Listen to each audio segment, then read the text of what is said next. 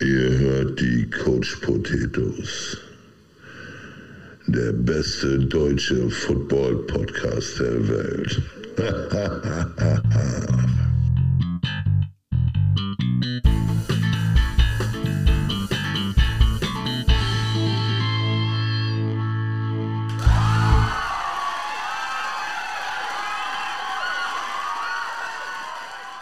herzlich willkommen. Wir haben heute eine spezielle Aufnahmefolge für euch und zwar eine Crossover bzw. Joint Venture Folge und zwar Podcast die Coach Potatoes und Football Now Podcast. Wir machen eine Gemeinschaftsfolge.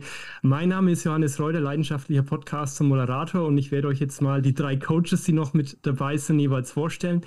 Und zwar gibt es den Florian Döring, aka Kälte. Hallöchen. Er war Hallöchen, er war früher Spieler in äh, O-Line-Spieler und dann Trainer bei ja, verschiedenen Stationen, Cobra Ladies, Berlin Adler, Berlin Thunderbirds und aktuell bei den Berlin Bears. Er gibt auch Seminare und Fortbildungen und Vorträge. Und aktuellen Babypause. Und aktuellen Babypause, okay. Aber ansonsten alles richtig. Gut, und dann nächster Gast. Carsten Stümpel war Spieler auch in Berlin, dann Duisburg, Düsseldorf und dann hat er angefangen, Trainer zu sein ähm, in Urdingen bei den Tomahawks, bei den Damen Düsseldorf Blades, Düsseldorf Pandas Ladies Head Coach, Solingen Paladins Ladies. Dann war er Head Coach in Mönchengladbach bei den Wolfpack Ladies und aktuell ist er bei den Krefeld Ravens Head Coach der U19 und Ladies Special Teams Coach. Hallo Carsten. Ich bin gerade ein bisschen bluff. Ja, Wo so hast du toll, das alles her? Das macht mir jetzt langsam ein bisschen Angst. so toll wurden wir Ich noch nie korrigieren, angekündigt. Äh, in, in, beim Wolfpack war ich nicht Head Coach, ja. Das muss ich nochmal korrigieren, ne? Aber okay. Ansonsten gut recherchiert. Nicht Head Coach, okay, ja gut, dann ja. ja. Aber du warst Coach, ja. ja. Ja, das habe ich gehört. Und dann kommen wir noch für Football-Nachhörer natürlich bekannt. Martin Hanselmann seit über 30 Jahren Trainer, Head Coach in Deutschland, angefangen bei den Franken Knights, Düsseldorf Panda, Nürnberg Rams, Cologne Falcons, Würzburg Panda, Stuttgart Scorpions, Stuttgart Surge, kurz bei den Cologne Crocodiles und er war auch Head Coach der deutschen, der deutschen Herren-Nationalmannschaft, wurde damals Europameister 2001 und Sieger der World Games 2005. Hallo Martin. Hallo Johannes, meine Güte, hast du aber alles abgelesen. Ich bin jetzt gerade ganz neidisch geworden, weil meine Kollegen so viele Stationen haben. Ich glaube, so viel habe ich gar nicht. Nee, nee, nee. Also wir hatten im Vorgespräch, Carsten hatte das gesagt, also wir hatten ja jetzt eher schon das Gefühl, wir haben jetzt hier Jürgen Klopp jetzt quasi im Gespräch und wir so nur Sonderallee 15 Hinterhof Ja, ja, nee, nee, nee. nee. Ja, mit einer Bierdose, ne? vom Bolzplatz. Nee, aber sehr schön, dass es geklappt hat. Ich meine, äh, Johannes und ich hatten ja schon so vor ein paar Monaten über Instagram geschrieben und so die Idee entwickelt, ob wir da nicht mal was zusammen machen können. Und jetzt vor äh, drei Wochen habe ich äh, Martin beim Verbandstag getroffen, weil er da ja zwei Vorträge gehalten hat. Und dann bin ich ja mal, habe ich mir ein Herz gefasst und bin ich mal auf Martin zugegangen und habe mal gefragt, na Mensch, komm, wollen wir jetzt nicht mal? Ja, Genau, wir, wir waren ja sogar vor zwei Jahren damals, als wir unser Podcast-Break gestartet haben, auch schon immer in Kontakt per Instagram und hatten es damals schon vorgenommen. Jetzt hat es geklappt und ähm, ja, auch noch ganz kurz zu mir für eure ganzen Hörer und so. Also ich selbst habe nie Football gespielt, ähm, bin aber leidenschaftlicher Fan und durch Martin damals schon im Fitnessstudio vor, ja, da war ich so 18, 19, immer so ein bisschen Kontakt zum Football gehabt und äh, ja, so ist unser Konzept entstanden, so von Fan als Außenstehender zu Coach und da dementsprechend die Fragen zu stellen. Ja. Ich muss auch ehrlich sagen, also euer Podcast gefällt mir auch wirklich sehr gut. Also es gibt, es gibt so drei Podcasts, die ich äh, in Deutschland ziemlich gut finde. Das ist äh, einmal eurer Podcast, dann ist es der von der GAFKA, ähm, die haben bloß seit Dezember nichts mehr gemacht und dann ist es Balltime ne, äh, mit Harold McMillan. Und das sind so die drei Podcasts, die ich dann so, was Thema Football angeht, immer in Deutschland ganz gerne höre. Ja, vielen Dank dir. Ja. das ist ein Ritterschlag für uns, Johannes. Das ist mal, also, sind wir platt. Ja, und vor allem das Schöne ist, ähm, dass ihr auch, auch gut über Coaches Sachen redet. Das ist ja das etwas, äh, weswegen wir das ja mal angefangen haben, weil wir festgestellt haben, alle reden sie nur über NFL. Ne? Damals noch nicht über Taylor Swift, jetzt wahrscheinlich auch mehr über Taylor Swift, aber ähm, manche reden halt nicht so aus der Sicht von einem Coach, ne, mit der Erfahrung von einem Coach. Und das hat ja irgendwie die ganzen Jahre irgendwie ein bisschen gefehlt.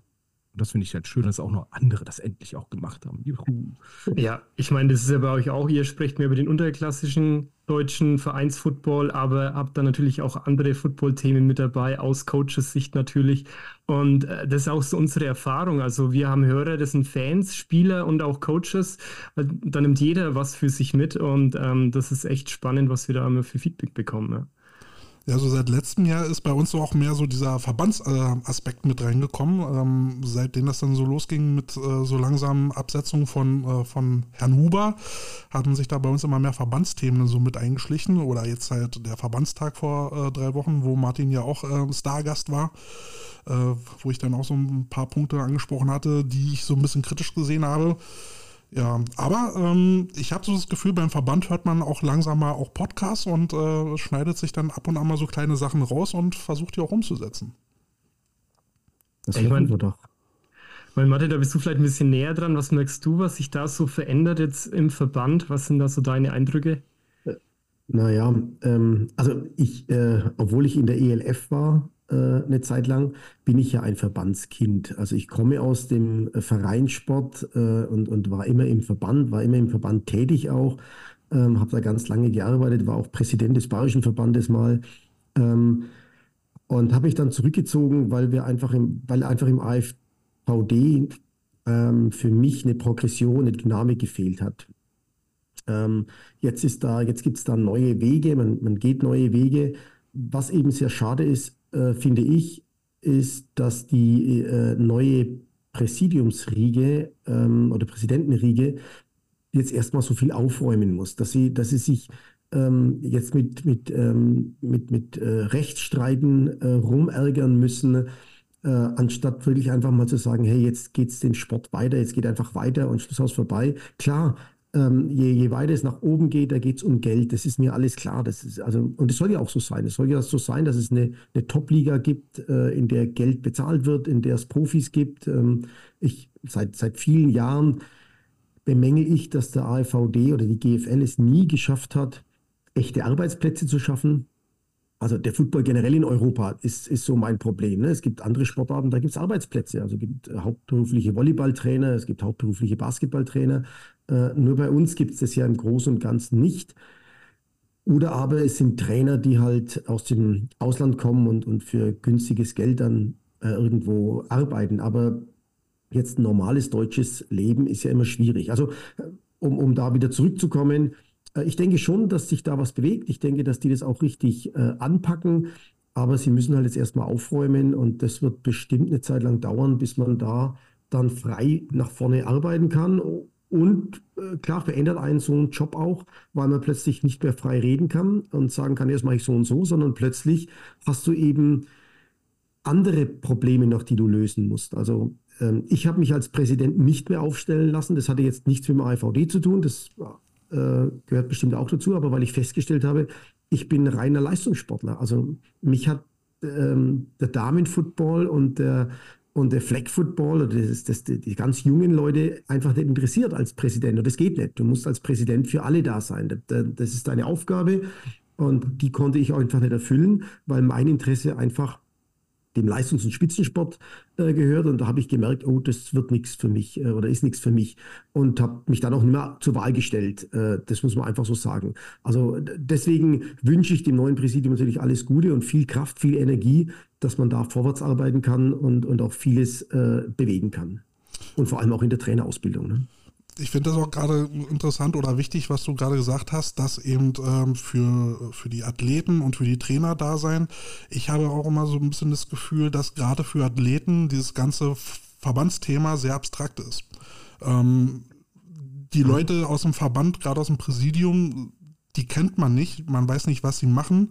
Ich finde das schon mal sehr sympathisch. Vor, gestern haben sie jetzt mal so, so ein Video äh, oder so, so ein Reel auf Instagram veröffentlicht, wo sich das Präsidium mal vorstellt und so, so, so Fragen beantwortet, ähm, mhm. um sich halt auch mal nahbar zu machen. Das finde ich äh, marketingtechnisch sehr wichtig.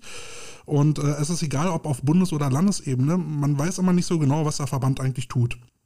Und äh, ich denke mir halt auch, gerade jetzt unsere Verbände müssen halt damit lernen, mit den neuen Medien zu arbeiten, um, um halt auch die Basis zu erreichen. Es bringt halt immer nicht so viel, ähm, nur mit den, mit den äh, Vorständen zu reden. Klar, die Vorstände kommen dann halt äh, zu den Versammlungen und entscheiden letztendlich.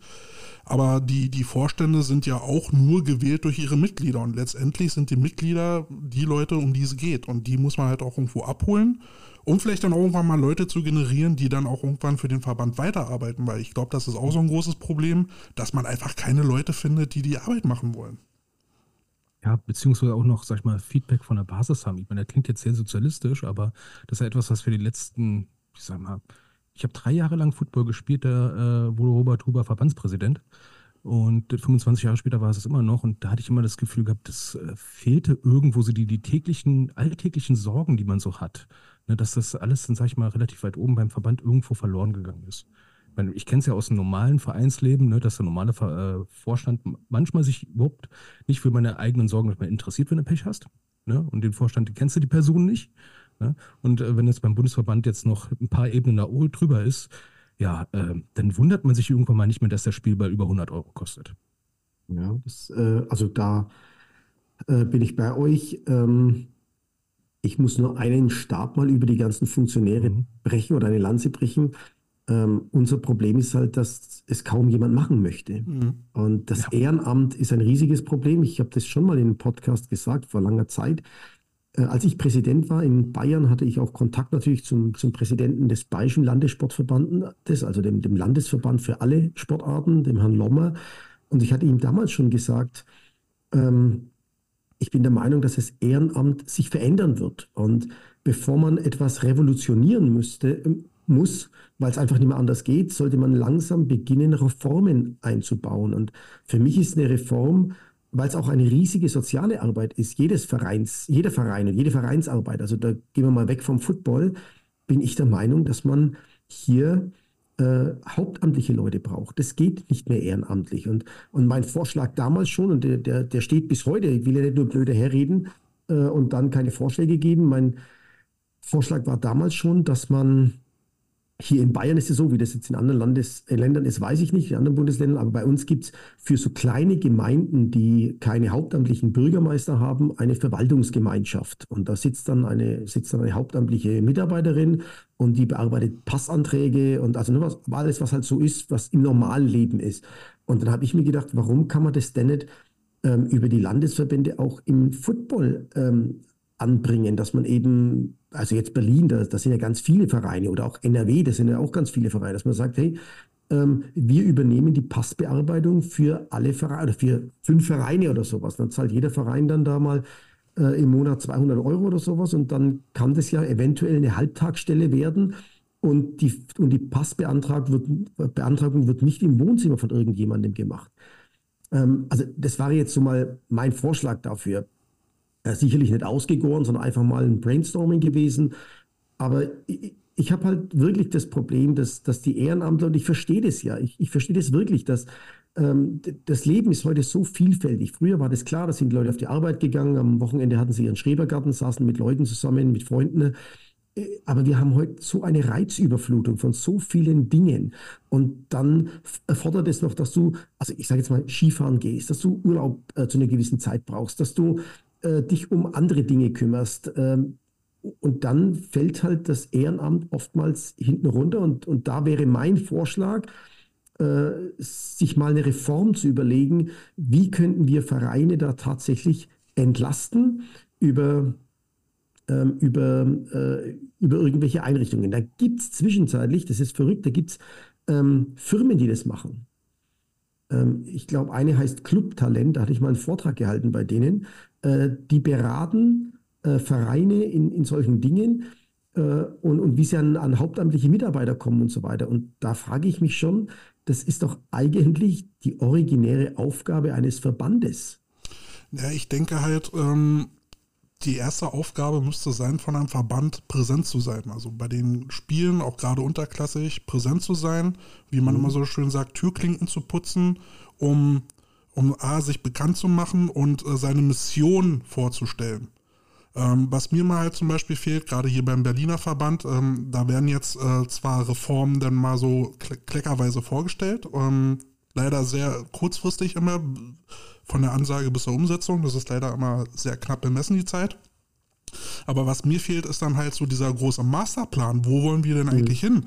Um, um die Leute dann vielleicht auch mal mitzunehmen, zu werben und äh, vielleicht darüber dann halt auch zu aktivieren. Ähm, wenn ich nicht weiß, was der Verband äh, eigentlich macht und wer er eigentlich ist, dann habe ich auch eine große Hemmschwelle da mitzumachen. Also ja. das wäre eigentlich schon mal so ein Schritt. Und ich glaube, NRW zum Beispiel hat das mal gemacht oder macht es immer noch, dass die zum Beispiel Sponsoren haben als, als Verband. War mir ja. mal so. Und, und darüber könnte man ja dann die eine oder andere äh, Stelle dann halt finanzieren, die wichtig wäre. Und bei mir wäre das halt immer so, in, in meiner perfekten Welt, fang erstmal an eine Stelle für ähm, äh, äh, Geld zu sammeln, ja, ähm, Crowdfunding, wie man das immer so schön nennt. Äh, und die zweite Stelle wäre Grassroots, ja, ähm, mhm. in die mhm. Schulen zu gehen, um, um dort dann ähm, einen Pool anzuzapfen für junge zukünftige Footballspieler und Spielerinnen. Ja, ja. und ich sehe ich seh einen Verband immer so eine Art von Steuerung, Richtlinien, ähm, Rahmenbedingungen schaffen. Thema Ehrenamt zum Beispiel. Seit Jahren haben wir eine Ehrenamtspauschale von 80 Euro. Und ich sag mal so, als Bundesverband hast du ja ein, sag ich mal, ein anderes Standing als jetzt nur ein kleiner Landesverband Schleswig-Holstein zum Beispiel. Ne? Ähm, da könnte man gegebenenfalls auch politisch ein bisschen mal drauf hinwirken. Ich meine, als Coach kriege ich, glaube ich, jetzt momentan 300 Euro Übungsleiterpauschale, aber ein Teammanager kann nur 80 Euro kriegen. Und ähm, ich behaupte mal, gute Teammanager machen mindestens genauso viel Arbeit wie ein Headcoach, wenn nicht so noch viel, viel mehr. Und da finde ich ja zum Beispiel diese 80 Euro ja, ähm, das verfahren die in zwei Tagen manchmal. Ja, das, das müsste man aber dann politisch lösen, mhm. denn das ist ja von der Politik vorgegeben. Mhm, ja. Ich möchte das mal aufgreifen äh, mit dem Verband und, und dem Leben darin. Also da ist schon auch etwas, was mir fehlt. Also im AVD war das nie da, zumindest war es nicht transparent. Ähm, aber es fehlt auch in den Landesverbänden, finde ich, eine echte Vision. Mhm. Also ich habe noch nie in einem Verband etwas von einer Vision gehört. Und wenn es nur die Vision wäre, zu sagen, wir möchten in den nächsten fünf Jahren so und so viel mehr Jugendspieler im U16-Bereich. Also ne, die Vision muss ja nicht sein, wir wollen fünf GFL-Vereine in unserem Landesverband oder also das muss ja alles gar nicht sein, sondern wenn man eine Vision hätte, zu sagen, hey, wir wollen, ich, ich möchte als Präsident in fünf Jahren sagen können, oder wir möchten als Präsidium sagen können, wir haben den Anteil an U16-Spieler um 35 Prozent erhöht. Äh, dann, dann wäre da mal eine Vision und an die kann man, an die kann man sich anlehnen und kann die dann auch verfolgen und mit Ideen füllen und, und so weiter. Und da gebe ich euch recht, das äh, ist nicht der Fall. Ich muss aber sagen auch, also ich gebe euch uneingeschränkt recht. Also da, da gibt es ganz viele Dinge, die gemacht werden müssen. Aber ich weiß aus meiner Arbeit als Funktionär und auch als Trainer und auch als Trainerausbilder, dass wir natürlich oder dass die Funktionäre natürlich auch nur 24 Stunden am Tag haben und meistens irgendwie was arbeiten. Ähm, und, und dann ist es schon so, ähm, egal ob, ob Männlein oder Weiblein, wer dann da arbeitet ehrenamtlich und, und wie du sagst, Carsten, dann eben 80 Euro bekommt als Ehrenamtspauschale, dann sagt natürlich der Partner irgendwann, du, da könntest, könntest aber auch die Zeit mit uns verbringen. Ne? Also wegen der Kohle mhm. äh, in den Stunden, äh, das ist äh, nicht witzig. Und ja, da eben wäre der erste Weg zu sagen, wir müssen das aufbrechen. Aber wir wissen ja auch, wie lange es in Deutschland dauert, bis irgendwie sowas mal ankommt äh, und, und, und man das vorwärts bringt. Denn ich glaube, da sind wir uns einig, die Arbeit der Vereine, egal, Kultur, Sport, völlig egal, welcher Verein, die ist ja sozial, vom Staat wäre die überhaupt nicht zu, zu tragen, was diese Ehrenamtler überall machen, was da passiert äh, und, und was da wirklich Tolles passiert. Ähm, und da, glaube ich, äh, müssen Umdenken äh, passieren, dass eben die Gesellschaft sich verändert hat und so auch der Sport sich verändern muss oder die oder der Kult, also das Vereinswesen, die, die Kultur ja genauso. Ich will ja nicht nur auf dem Sport rumreiten, sondern dass sich das alles verändern muss. Und das aber ist meiner Meinung nach, glaube ich, schon eine politische äh, Frage, ob man das hinkriegt. Aber da müssten wir eben auch Lobbyarbeit betreiben in der Politik und müssten da vorwärts kommen. Ich glaube, was der deutsche Verband, also der Bundesverband, aber auch der Berliner Verband, bei anderen weiß ich es nicht, noch an Problemen haben, ist zum Beispiel eine ein tief sitzendes Misstrauen, was sich über die Jahre aufgebaut hat. Äh, wenn ich das hier in Berlin halt sehe, ja, die, äh, der, der Berliner Verband, das Präsidium versucht Dinge zu ändern, aber die Vereine machen halt nicht mit. Mhm. Ähm, der Verband beschwert sich, dass äh, wenn sie ein, äh, äh, einen Tag machen, wo sie dann mal eine Mitgliederversammlung dann abhalten wollen, um die nächsten Dinge zur Abstimmung zu bringen, dann kommt keiner. Oder man bietet ja. halt einen Workshop an zum, zum Thema, wie gehen wir halt äh, in Berlin mit dem äh, Jugendabwerben um, ähm, was können wir uns da für Richtlinien setzen? Kommt halt keiner oder antwortet noch nicht mal auf die Einladungs-E-Mail weil das in Berlin teilweise mal so chaotisch lief, dass man gesagt hat, okay, lass den Verband Verband sein, Hauptsache die unterschreiben die Spielerpässe und äh, da gibt es einen Ligaobmann, der dann irgendwie die Liga regelt. Alles andere machen wir, ist uns egal. Und, ja, und, das, und das muss man immer überwinden. Ja. Und das Problem sich auch bei Verbandsarbeit, äh, da gebe ich immer ganz recht, ähm, ist es ja auch eine gewisse Art Politik. Ne? Äh, wenn, im, wenn im Vorstand vom Verband sitzt, dann musst du halt die Leute auch wirklich abholen, äh, ganz viel PR-Arbeit arbeiten und äh, sagen wir mal ehrlich, hatte jeder bestimmt schon mal erlebt, dass man sich sagt, oh, was haben die sich da gedacht? Ne? Bei mir aktuell das Beispiel, acht Spiele in elf Wochen mit viel zu kleinen Kader. Hm, sportlich, da könnte ich natürlich sagen, haben die Lack gesoffen. Auf der anderen Seite sage ich, ey, die haben ja erstmal geplant, die können ja nicht wissen, wie es bei mir ausschaut.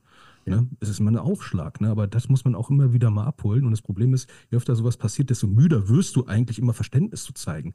Und deswegen ist es auch umso wichtiger, ne, in so einem Verband, in so einem Vorstand, ne, jetzt auch mal ein bisschen, sag ich mal, PR zu machen.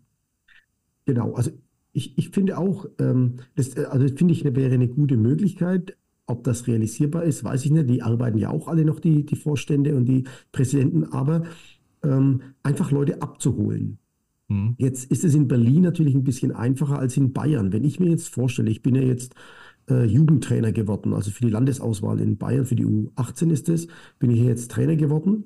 Ähm, aber wenn ich mir jetzt die Spiele alle anschauen sollte, dann fahre ich aber natürlich in Rotenburg, wenn ich nach München fahre, gleich mal 250 Kilometer einfach. Ne?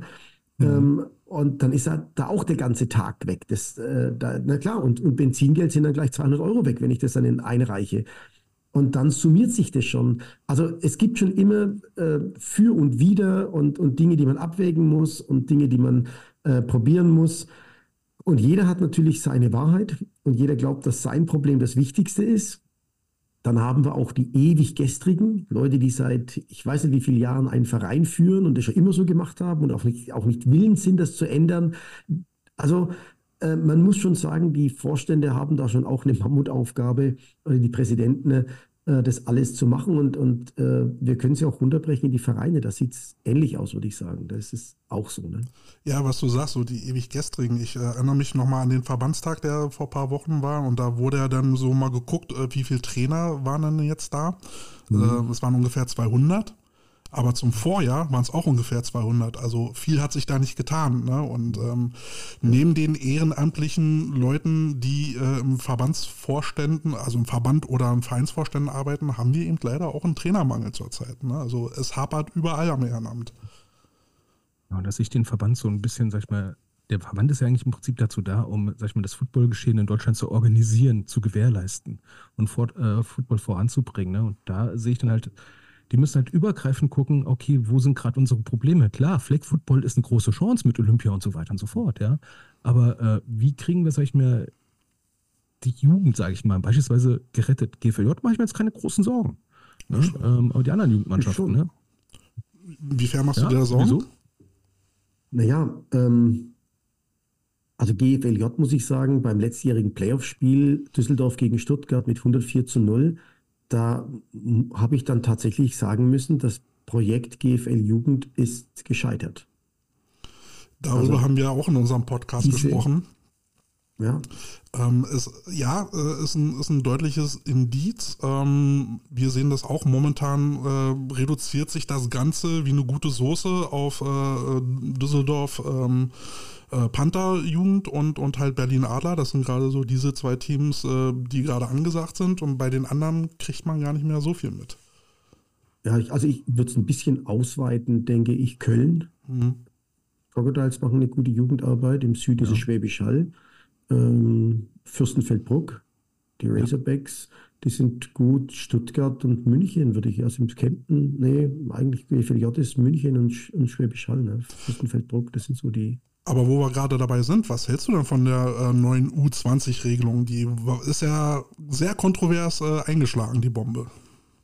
Ja, ähm, also äh, mir hat man erklärt, ähm, dass international wohl U20 gespielt wird. Und dass man es aus diesem Grunde, um international auf der Ebene zu spielen, ich habe es nicht nachgeguckt, ich habe es nicht recherchiert, also ich glaube das jetzt erstmal, dass man mir sagte, die IFAF, also wenn die Jugend an Europameisterschaften teilnimmt, Weltmeisterschaften teilnimmt, dass es eine U20 ist und das war der auslösende Grund dafür. So hat man es mir gesagt.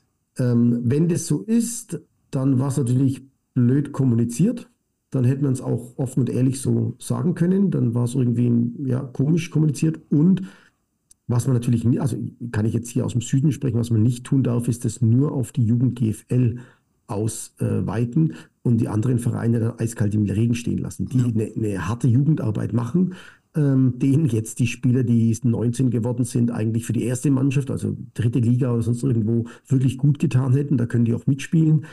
Ähm, und die suchen sich natürlich jetzt alle GFL-Jugendmannschaft, äh, weil sie nochmal U20 spielen wollen. Ne?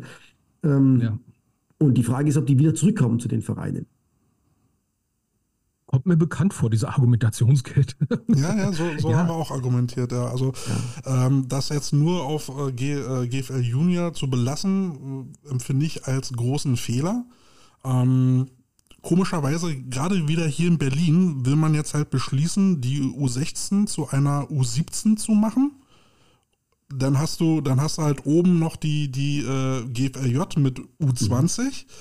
So, und das heißt jetzt also für, für die kleinen Teams, die jetzt also ähm, dann, was sind das jetzt, 17-Jährige haben bis, äh, bis 18-Jährige und der 19-Jährige geht dann zur, zur, G, äh, zur GFLJ. Das, das kann doch auch nicht gewollt sein. Nee, schwieriges Thema. Ähm, auf der anderen Seite kann natürlich jeder Landesverband das jetzt selbst verändern, denke ich. Die Ligen unterhalb mhm. der GFLJ sind ja Landessache. Mhm. Also das heißt, die Länder könnten jetzt auch hergehen und könnten sagen, okay, gut, dann machen wir unsere Jugend halt auch auf U20. Äh, also ich glaube, so müsste es funktionieren. So, würde der, so müsste der Föderalismus funktionieren. Und die GFLJ ist ja dem AVD unterstellt und die Bayernliga jetzt bei uns in, in der Jugend ist ja dem Land unterstellt. Also ähm, kann schon sein, dass der AVD das hätte gar nicht ändern können. Mhm. Es ging halt sehr schnell. Ne? Ja, und äh, ja. wir haben auch von den GFLJ-Teams gehört, dass sie teilweise nicht so wirklich informiert darüber waren. Also es gab, es gab jetzt keinen Diskussionsprozess oder sowas oder eine Entscheidungsfindung, wo sie jetzt involviert gewesen wären. Sie wurden halt mhm. halt auch vor Tatsachen gestellt. Für die Falcons ähm, ist das ja richtig bitter gelaufen. Die sind ja dann aus der GFLJ dann ausgeschieden aufgrund der neuen Liga-Einteilung. Die Spandau Bulldogs durften erst gar nicht hoch, weil sie äh, dann aus, weil sie dann zu viel gewesen wären ich weiß nicht, ob diese, diese Nord-Süd-Einteilung äh, Sinn macht, weil hm. wenn du jetzt ein Düsseldorfer Team hast, was nach Dresden fahren muss, ähm, vielleicht dann, ich weiß nicht sogar, ob die Sonntag spielen, keine Ahnung, aber wir reden hier immer noch von Jugendlichen, von Schülern und Auszubildenden, die dann am Montag wieder in die Schule müssen oder arbeiten müssen. Also ich weiß nicht, ob das alles so praktikabel ist. Und da wird auch noch ein anderer Faktor kommen, das habe ich mal hier in Bayern einfach so mal reingeworfen. Ähm, wir müssen uns auch überlegen, ob wir die Jugendspiele mittags noch machen können, wenn das immer heißer wird. Ja. Ja. Und, und da habe ich dem Verband schon gesagt, Leute, bitte nicht erst, wenn einer tot umgefallen ist. Dann ist wieder alles, oh Gott, oh Gott, das ist so schlimm. Sondern es ist so, das ist Fakt. Die, die Mittagshitze, das ist ja, also letztes Jahr im Sommer war das ja teilweise brutal. Ja. Äh, mhm. und, und da muss ich sagen, wir, wir, müssen irgendwie eine Lösung finden, wie wir die Abend spielen lassen können, genauso wie die Erwachsenen, also später, denn äh, auch um 3 Uhr, das ist ja Hölle, wie heiß das äh, zwischenzeitlich ist bei uns. Ne? Das sind wir einfach nicht gewohnt. Ne? Ich kann mich ich auch noch sagen, Ich kenne es aus, aus Spanien, ne? da wird ja auch sehr spät abends trainiert. Ja. Unter Flutlicht, schön auf Kunstrasen. Okay, die haben ja. ein bisschen mehr Erfahrung mit solchen Wetterlagen. Ähm, ja, da haben wir natürlich andere Probleme. Ne? Wer hat schon alles Kunstrasen, Flutlicht? Ne? Mhm. Ja, ähm, ich kenne das auch noch aus früheren Tagen der GFL Junior. Da hat man zum Beispiel die Saison bis vor, äh, bis vor die Sommerferien beendet, ja, in der Zeit, wo es mhm. dann nicht so heiß wird. Und ja. dann waren die, und dann waren die Jugendspieler, die dann mit Abschluss der GFL Junior Saison waren sie dann halt frei für die Herren. Ne? Aber ich weiß halt auch nicht, warum man jetzt ähm, die, die Playoffs in den Sommerferien legt, wo man ja. dann Gefahr laufen muss. Und da würde ich jetzt mal das Problem auch bei Stuttgart vermuten, da das Spiel in den Sommerferien war, dass da gar nicht auf das volle Team zugegriffen werden konnte, weil die mhm. vielleicht einfach nicht da waren. Ja, es kann, kann, kann natürlich kann sein. sein ne? Wir wissen es nicht. Oder ich weiß nicht, die Österreicher, glaube ich, haben die Jugendsaison dann im Herbst. Ne? Auch nicht schlecht. Ja. Spätsommer? Also, die haben das gemacht, um die Coaches-Ressourcen besser zu nutzen. Dass eben die Trainer, gerade ne? die Vollzeittrainer, ich weiß jetzt beim Schuhan war das so, dass das eben alles genutzt werden kann, wenn du einen Vollzeittrainer hast, dass der dann eben im Herbst die Jugend gemacht hat. Ne? Also Markus Meyer aus Italien hat uns das ja mal berichtet. Ähm, da läuft ja das ganze Jahr über Football und äh, dass, äh, dass dann zu einem bestimmten Jahreszeitpunkt dann Männerfootball läuft, dann kommt mhm. Jugendfootball und so nimmt man da halt die Trainer dann halt mit rüber ja, ja. ins Jugendteam, um die dann halt vollumfänglich zu nutzen. Ja. Gibt es da nicht Probleme mit dem ähm, Fußball, dass du dann auf dem Platz nicht kannst und so im Herbst? Das wirst du immer das haben. glaube ich nicht. Ja, ich, die Zeiten sind, glaube ich, vorbei. Okay gibt es nur noch Randerscheinungen. Also manchmal, ich, ich habe es mal bei ben, im Benrad erlebt, da mussten wir so eine Diskussion führen, äh, dass die Düsseldorf Panther den Rasen da komplett kaputt treten. Ähm, bei den fünf Heimspielen, die sie hatten, ne, während der VfL Benrad schon mit Schraubstollen da durchgeflügt ist. Lassen wir das mal beiseite. Wir haben hier eine ähm, Frage bei, äh, bei, den Zuschauern, die könnte vielleicht Martin Hanselmann beantworten. Äh, da schreibt äh, Sabrina Müller, wie funktioniert es dann an den Highschools? Friday Night Lights, bekommen die reisenden Schulen dann schulfrei? Ähm, mhm. ja, wie läuft das funktioniert so. Äh, es ist hier eine Schulveranstaltung und äh, wenn das weitere Reisen sind, dann reisen die auch mal einen Tag vorher an ähm, und haben dann Zeit. Aber das äh, wäre auch meine Idee, muss ich ehrlich sagen. Ich fände es schön, wenn wir öfters mal Friday Night Light Game hätten. Ähm, ich finde es schön und äh, klar muss man dann darüber sprechen, ähm, wie weit, also das ist Düsseldorf, Dresden, glaube ich, das wäre schwierig. Aber ähm, warum nicht für den Leistungssport, also Jugend GFL würde ich jetzt mal darunter zählen, nicht mal eine Schulbefreiung äh, probieren? Ne? Zu sagen, ja. hey, können wir eine Schulbefreiung haben? Wir fahren Freitag früh schon los, äh, spielen am Abend Football, bleiben über Nacht und fahren am nächsten Tag wieder nach Hause oder so. Also das ist alles mit Kosten verbunden. Jetzt prügeln mich die Vorstände gleich wieder. Jetzt sind wir wieder da, was wir vorhin sagten. Jetzt kommt der Trainer in mir durch. Ähm, aber dann kommt sofort der Vorstand auch und sagt, ey, uh, Schluss, aus, vorbei. Ne? Aber ich, ich finde diese Friday Night Light Games äh, sehr toll. Also ich finde die in Amerika auch immer toll. Das ist schön, dass da, da ist, da ist richtig was los. Da sind ganz viele Leute mhm. da. Ähm, aber ja, dort ist es eine Schulveranstaltung und äh, die kriegen dann, die werden ja von der Schule gefördert und die kommen dann mit dem Schulbus zum Spiel einfach gefahren.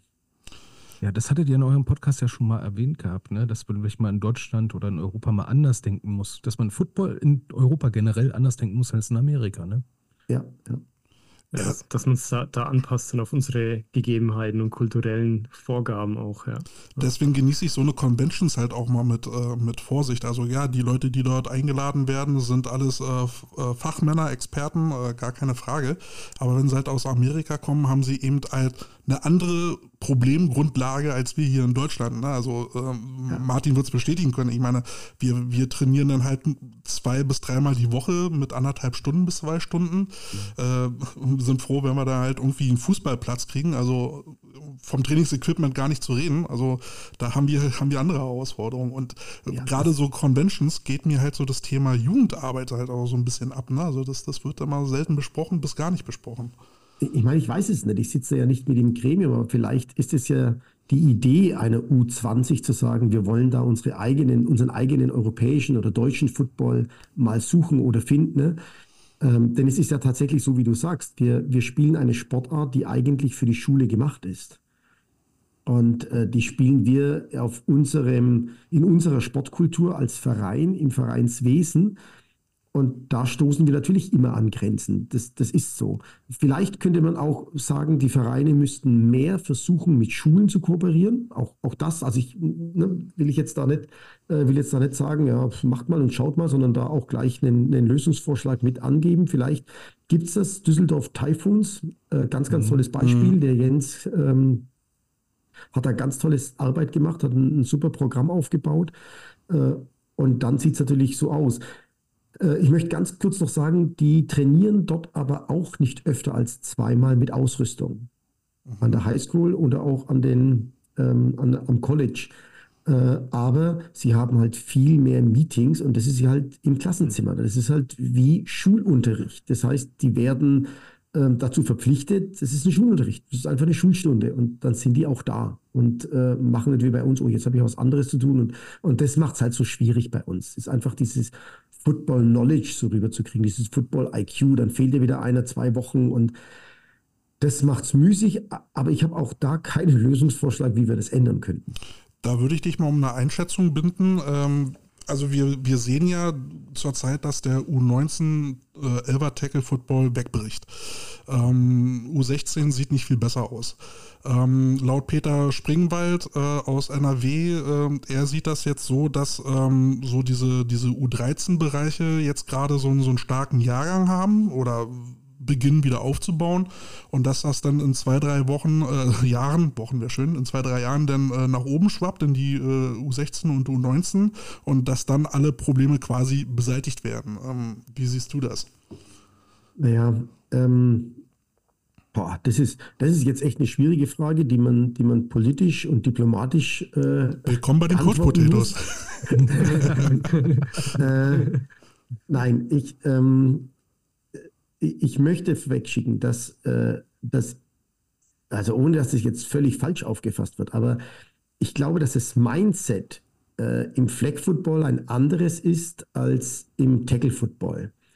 Und natürlich auch das Mindset der Coaches. Ähm, und äh, mir wäre es wichtig, dass wir, auch ein, dass wir auch eine Struktur definieren und auf die Reihe kriegen, wie denn dieser Transfer vom Tackle äh, Entschuldigung, vom Fleck zum Tackle funktionieren soll. Also da würde ich mir sehr viel, sehr viel Hilfe und Unterstützung wünschen. Äh, ich bin ganz bei euch. Ähm, ich hatte heute erst eine, eine, äh, eine, interessante äh, Diskussion mit einer Mutter. Da geht der Sohn jetzt an eine Highschool. Ähm, der trainiert bei mir und, und dann ging es halt eben, ja, die Verletzungen und uh, wie ist das denn und, und da Concussion und so. Und ich bin froh, dass es soweit ist, dass die Concussions so ein Thema geworden sind, dass wir uns da, dass wir die Spieler wirklich auch schützen. Ähm, aber der Transfer jetzt von Fleck zu Tackle, den würde ich gerne eben wirklich mal näher definiert haben, wie wir das denn anstellen, dass die dann auch wirklich rüberkommen. Also ich kenne hier in Bayern den Philipp Kimmelmann, das ist ein sehr bekannter Fleck-Football-Trainer, schon ganz, ganz lange. Und der sagt ganz klar, er macht Fleck dafür, dass die Jungs dann später Football spielen und Tackle-Football spielen. Ähm, das, das ist sein Ziel dabei, dass er möglichst viele da reinbringt.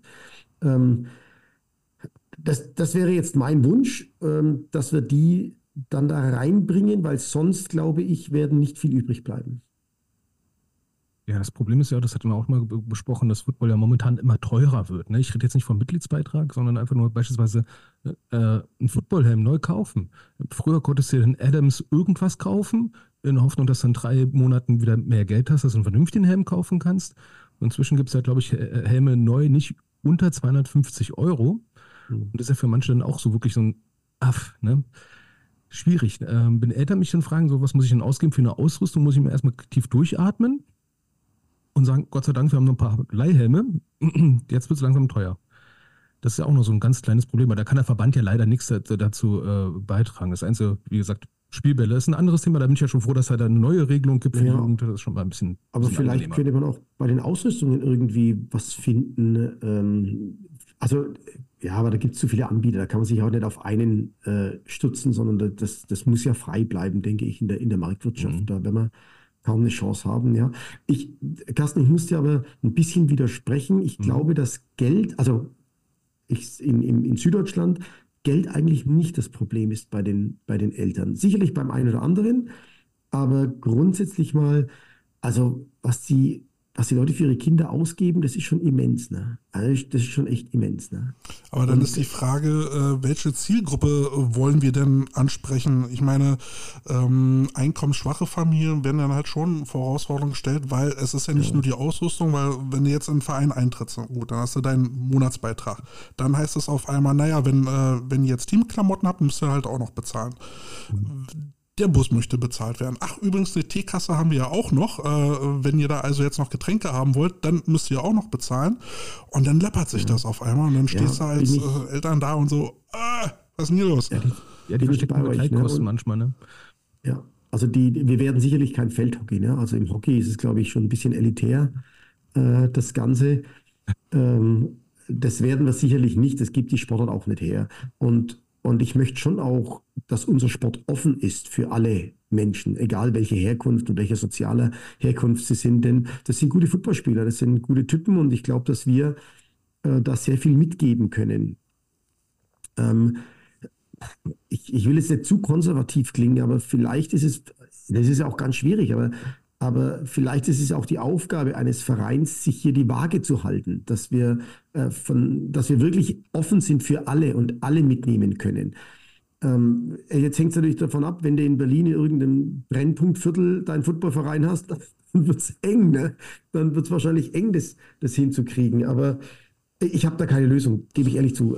Aber ich muss auch ehrlich zu sagen, weil jetzt ja auch gerade bei den äh, äh, Kommentaren jetzt auch wieder so nach einem Verband gefragt wird, äh, der dann den Football unterstützen äh, soll. Alles kann der Verband halt auch nicht regeln. Ne? Also da muss man halt ähm, auch mal im Verein gucken, was können die vor Ort regeln, äh, wo können die Programme und Ideen fahren, um die Leute zu akquirieren. Das kann halt nicht alles der Verband machen, dafür ist halt auch nicht da. Also ich finde, ein Verband kann gewisse Dinge unterstützen.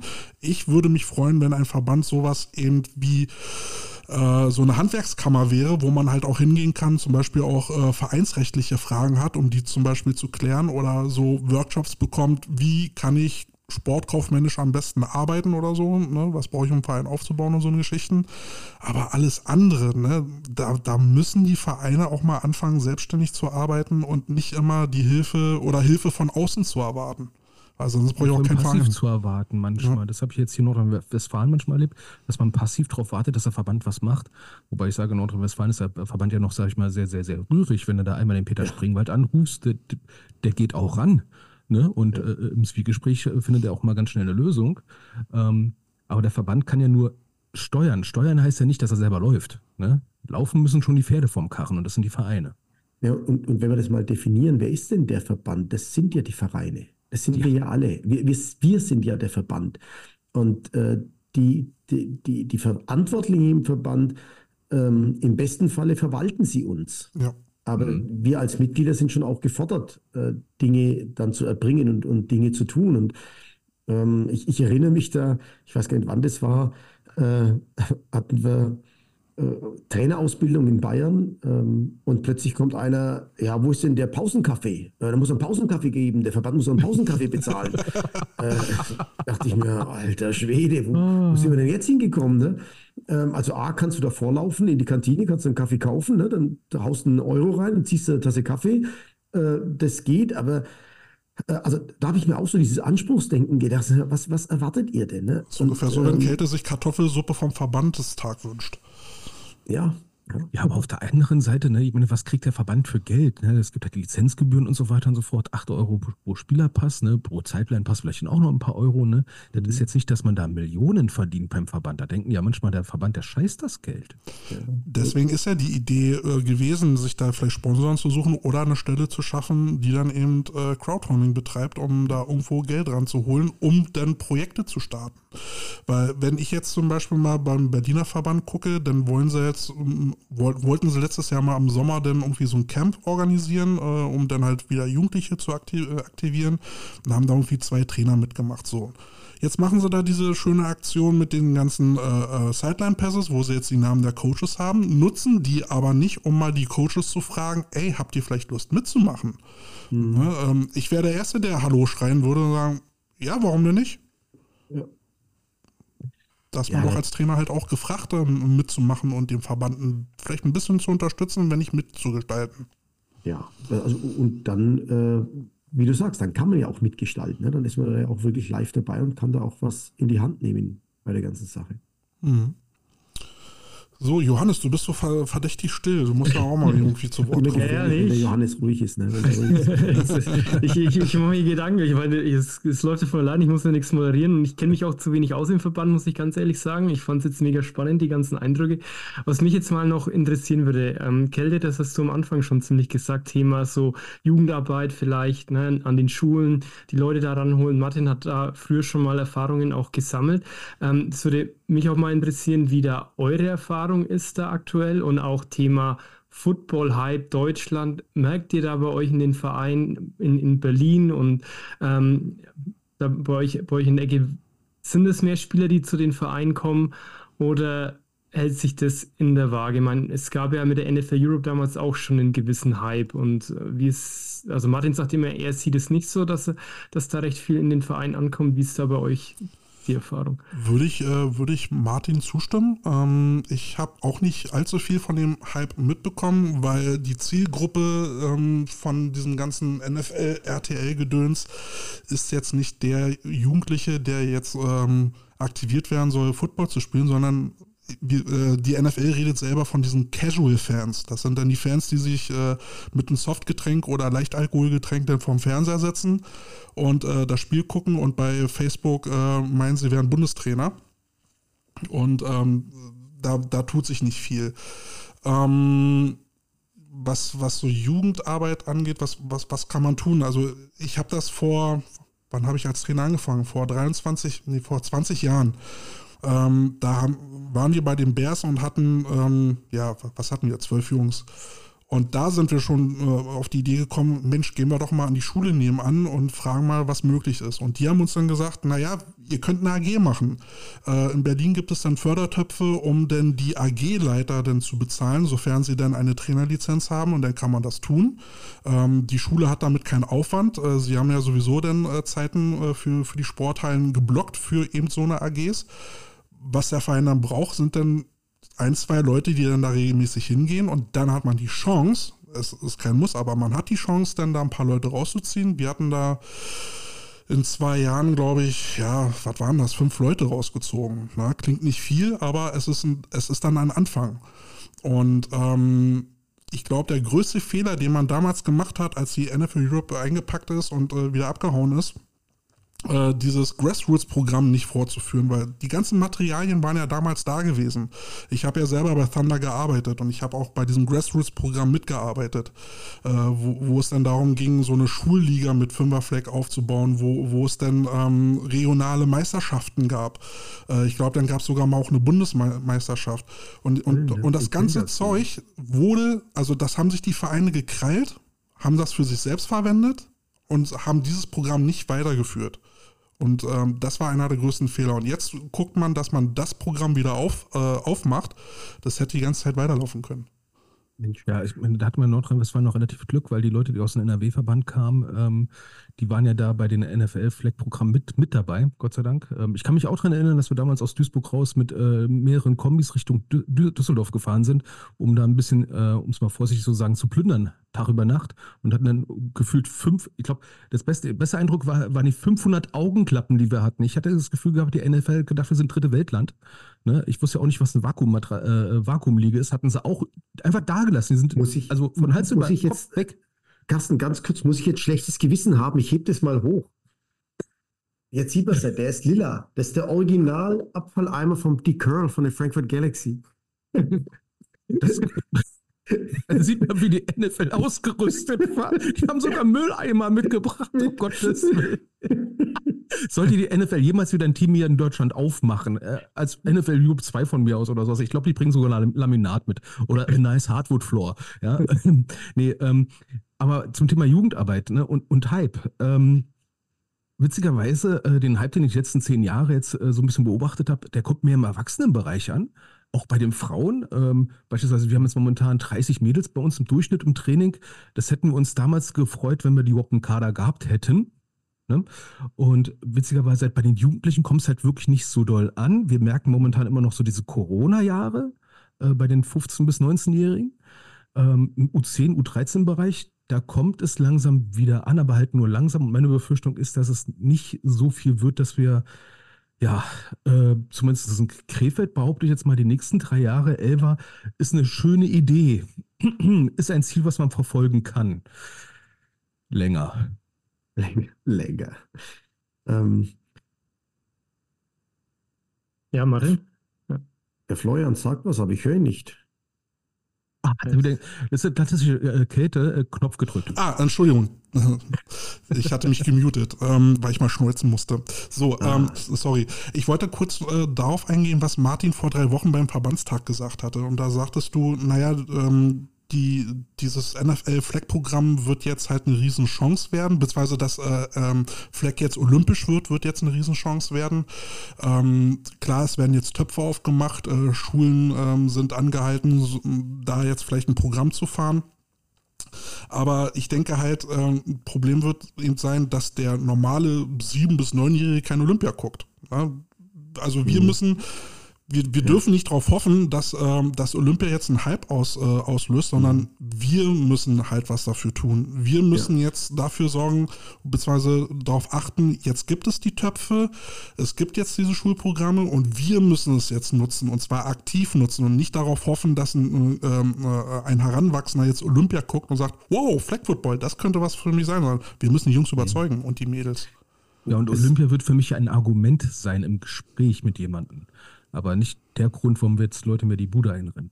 Ja, das Olympia wird, wird für mich ein Argument sein, in der Schule mhm. zu werben, als bei den Lehrern zu werben. Aber ich möchte euch meine Erfahrungen mit, mit der NFL Europe äh, damals machen, als sie dann weg war, haben wir hier in Bayern weitergemacht. Wir haben dann einen Sponsor gefunden, war eine große Sportfirma, die hat sogar einen Mann abgestellt. Dann haben wir weiter Flag Football in den Schulen, in die Schulen gebracht, also in ganz Bayern rumgefahren, wir haben dort Flag Football gemacht, äh, sehr viel Geld rein investiert, muss ich sagen. Auch als Präsident damals äh, habe ich dann gesagt, wir, wir wollen das haben, wir machen das.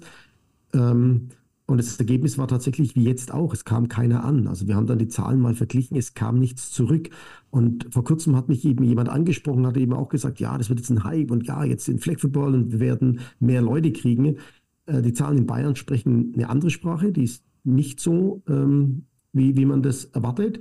Und der Knackpunkt, das habe ich dem auch gesagt, der Knackpunkt für mich ist, bitte erklärt mir erst, wie wir den Transfer von Schule zu Verein bekommen. Denn das, diese, diese Schnittstelle, die müssen wir erst haben, bevor wir da Geld reinbuttern, bevor da irgendwas in einem total überflüssigen Aktionismus endet, den wir alle schon mal hatten. Und bitte nicht wieder, ja, wir machen das jetzt ganz anders. Nee, die, die Menschen funktionieren genauso, wie sie damals funktioniert haben. Wir haben nicht die Ehrenamtler, die Woche für Woche am Nachmittag eine Schul-AG betreuen, sondern hier, äh, hier wäre es notwendig, dass wir Lösungen finden, Praktikanten finden, ähm, äh, weiß nicht, ja, ähm, Praktikanten bei Vereinen finden ähm, oder aber wirklich auch jetzt wieder so eine VG, so eine Stelle, wo man sagt, hey, äh, da ist einer, der macht am Montag äh, für die Berlin Bears und am, äh, und am Dienstag macht er ein Schulprogramm für die Berlin Cobras und dann äh, am Mittwoch ist er für die Adler in der Schule, äh, also dort, wo die halt lo located sind.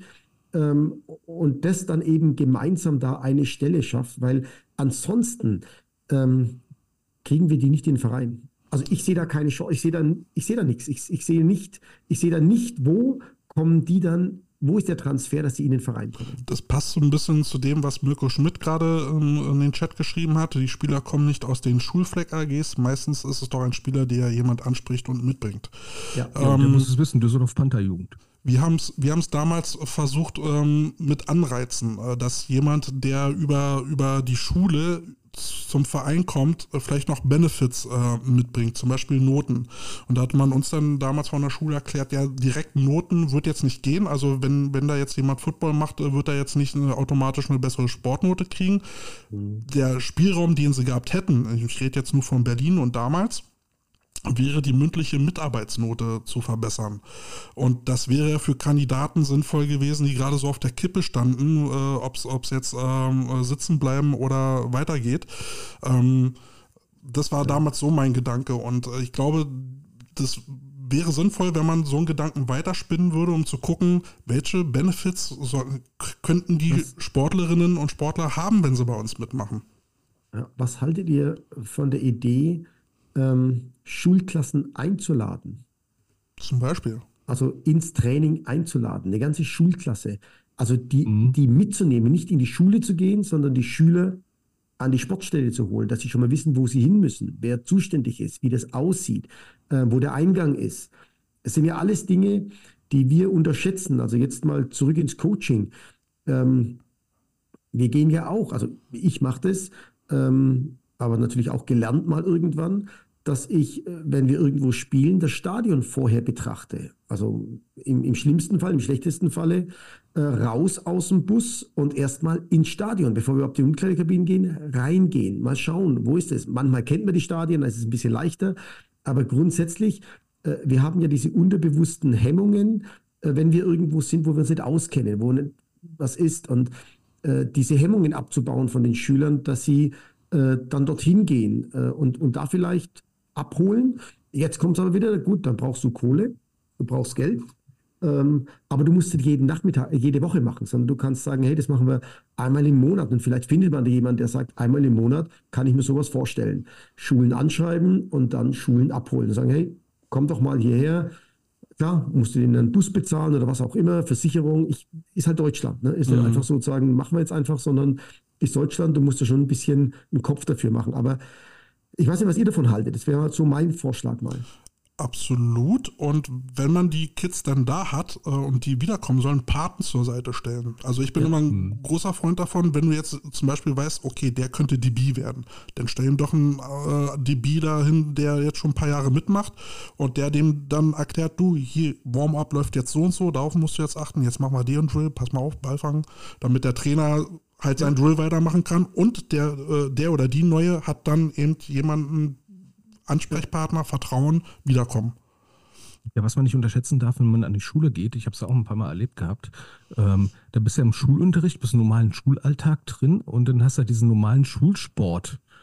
Ähm, inklusive aller, die Schulsport nicht toll finden, inklusive derer, die Schule auch nicht toll finden. Das ist ein ganz anderes Coaching-Erlebnis, als wenn du jetzt als Coach auf dem Feld stehst, mit Leuten, die mal Football spielen wollen oder schon Football spielen.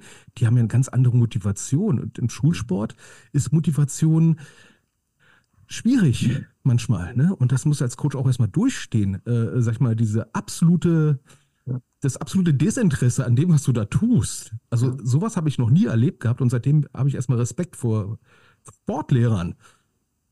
Generell von Lehrern äh, ist ja eine ganz andere Herangehensweise. Es gibt ja oft mhm. Leute, die sagen, ja, das Coaching ist ja wie ein Lehrer. Nee, ist es nicht.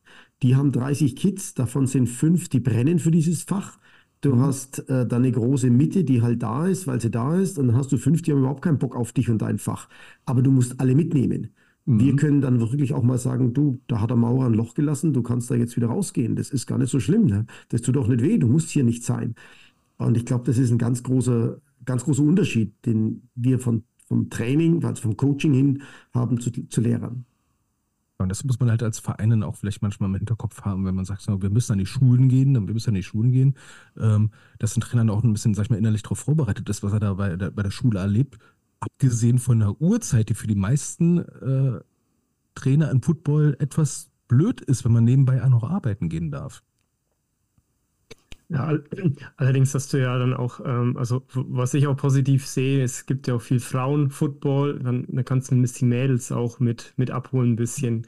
Klar wird es vielleicht eher für die Jungs an der Schule erst mal interessanter sein, in der Jugend vielleicht. Ähm, aber Flag Football, Johannes, ist eigentlich egal. Also das ist gemischtgeschlechtlich ohne Probleme, denke ich. Da. Ja, okay. kein Problem. Das geht, das geht, das geht schon. Ja, ne? Das ist ja auch die, die, große, sag ich mal, der, der, große Vorteil, den wir eigentlich in, insgesamt haben. Ne? Ja, auch im U16 Tackle Football können ja dann äh, Mädels mitmachen. Ja.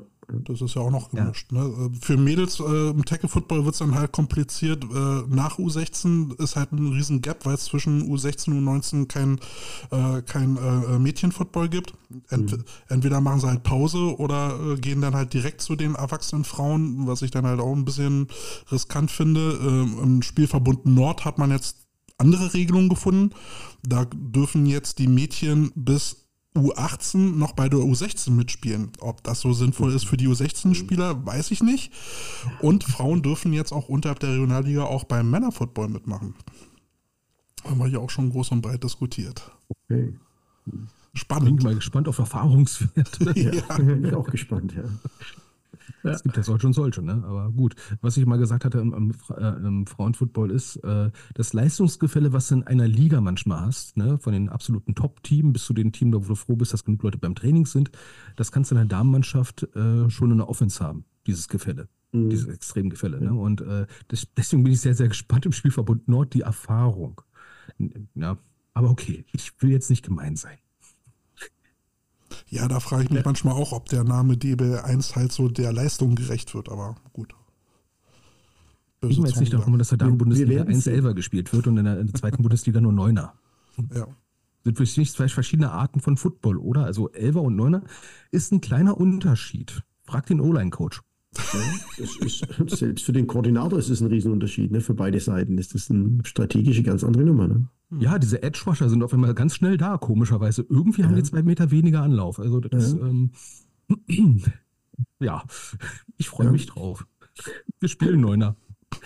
Oh, viel Spaß. Ja, ja, ja schnell. Ja. Äh, ich, ich, ich habe schon gesagt, der Ball muss einfach aus der Box raus und zwar so schnell wie irgendwie möglich. So, am besten vom Genau, irgendwie raus mit dem Ding. Ne? ne?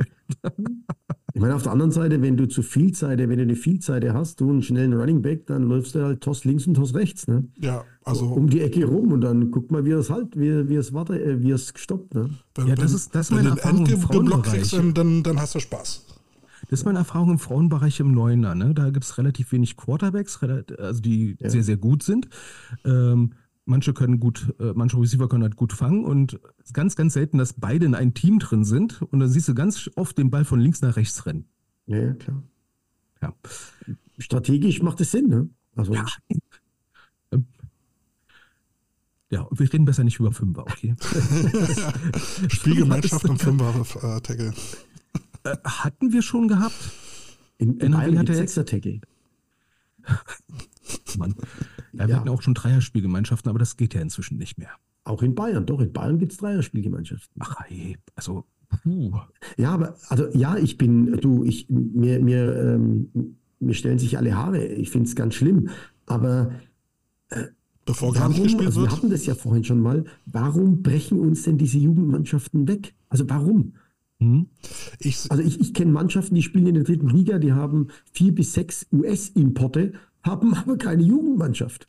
Und da finde ich, da könnte der Verband eingreifen und sagen, stopp, da müssen wir eine Regelung finden. Das geht nicht. Das Witzige ist, es gibt ja eigentlich Regelungen in der BSO, soweit ich weiß. Ähm, aber gefühlt hat ja nicht mal jede zweite Mannschaft überhaupt eine, eine U19. Ich meine, inzwischen ja. reicht es ja schon mit einer U16-5er-Mannschaft. Das reicht genau, schon als nachgewiesene Jugendarbeit. Ja, Wo das reicht auch schon Flag Football als Jugendarbeit. Äh, ne? Ja, wie, ja. Wie, wollt ihr auch sehen, wie soll der Nachwuchs denn aussehen? Ich habe jetzt hier einen Quarterback, der ist jetzt elf Jahre alt. Aber gut, ich meine. In zehn Jahren habe ich den. Wir wissen, oh, wir wissen, gedacht. Wir wissen, Corona hat sein, äh, seinen Teil dazu beigetragen. Das ja. ist aber nicht, aber das wird so als Entschuldigung für alles genommen. Also es ist nicht die alleinige Ursache. Ich sehe halt auch immer weniger Trainer im äh, Jugendbereich. Also wenn, also, ich, wenn ich in Berlin die ja. Jugendmannschaften gucke, mal die GFJ ausgenommen, dann rennen da für die U19 ein bis zwei, maximal drei Trainer rum. Also da rennst du bei mir natürlich offene Türen ein. Äh, das ist ja mein Steckenpferd, sind ja die Coaches. Und ähm, ich äh, bin, gucke auch über den Tellerrand äh, hinaus und schaue mir das bei anderen Sportarten an. Ähm, es bleibt, es bleibt zu bemerken, dass ein guter Trainer genügend Leute anzieht. Der mhm. braucht ein bisschen, also das, das geht nicht innerhalb von drei Monaten und, und da bin ich auch beim Kasten, so eine U19, das kann auch drei Jahre dauern, vielleicht ein bisschen länger, aber es liegt schon auch an, am Coaching, ähm, ob das interessant ist, ob die Leute das gerne machen ähm, und welche Leidenschaft sie dann transferieren. Äh, das ist, glaube ich, ein ganz wichtiger Punkt. Äh, und da gebe ich dir recht, Florian, da sind wir eben gerade also wir haben einen riesen Gap, wenn wir das mal ausrechnen würden. Also in Bayern weiß ich, wir bilden im Jahr circa 30, 35 Trainer aus. Das ist das, was wir ausbilden. Ähm, mhm. Wenn ich jetzt die Vereine sehe, die ja mehr werden, also auch in den kleineren Orten, und für jeden Verein ich eine gewisse Anzahl an Trainern mache, also ein, ein Herrenteam oder ein U19-11er Tackle-Team sollte ja eigentlich sieben bis acht Trainer haben. Ja. Das wäre so das, wo man sagt, okay, das, dann hat jede Position einen Trainer und dann, da reden wir noch gar nicht davon, dass es zwei extra Koordinatoren gibt. Die haben alle noch eine Position mit zu begleiten. Aber das ist auch okay, das ist jetzt nicht das Problem. Ähm, und wenn wir das dann hochmultiplizieren, dann fehlen uns ja locker, also dann fehlen uns ja weit über 200, 300 Trainer nur in Bayern. Ja. Also die, die einfach fehlen. Und ich weiß, wir hatten das mal im AFVD ausgerechnet, da waren es dann ein paar hundert Trainer, die uns äh, fehlen. Und, und ja, vielleicht müssen wir eine Ausbildungsoffensive mal angehen. Aber ich glaube nicht, dass eine Ausbildungsoffensive Trainer bringt, beziehungsweise warum hören die wieder auf? Warum, warum hören die Spieler alle danach auf und machen dann nichts mehr für den Verein oder wenig für den Verein? Wo, wo sind da die Gründe? Wo können wir da ansetzen? Also damit beschäftige ich mich schon lange, aber ich habe kein Rezept bis jetzt gefunden. Ne? Ja, unsere Idee war mal... Spieler? Entschuldigung. Wie bitte? Es gibt ja auch viele ehemalige hochklassige Spieler, ne? Ja. gemeinsam bekannter von uns, der Dennis Zimmermann, der auch eine National Quarterback war, mhm. ähm, der coacht auch nicht mehr. Ne? Mein ähm, Sohn ähm, so als, als, coacht als jetzt wieder. Also der war auch ah. raus und coacht jetzt wieder in der Jugendmannschaft. Ähm, also ja, es dauert dann ein bisschen, vielleicht brauchen die ein bisschen Pause, aber ähm, und dann lassen sie sich nicht ausbilden. Und dann sagen sie, ja, das, was ich weiß, das gebe ich weiter, aber nee, eine Ausbildung habe ich keine Lust. Aber eine Ausbildung muss halt auch sein. Ne? Ja, also unser Gedankenansatz, den wir bei den Coach Potatoes besprochen haben, war ja, okay, dass es irgendwo mal irgendwann Richtung Pflicht zur Lizenz geht, verstehen wir.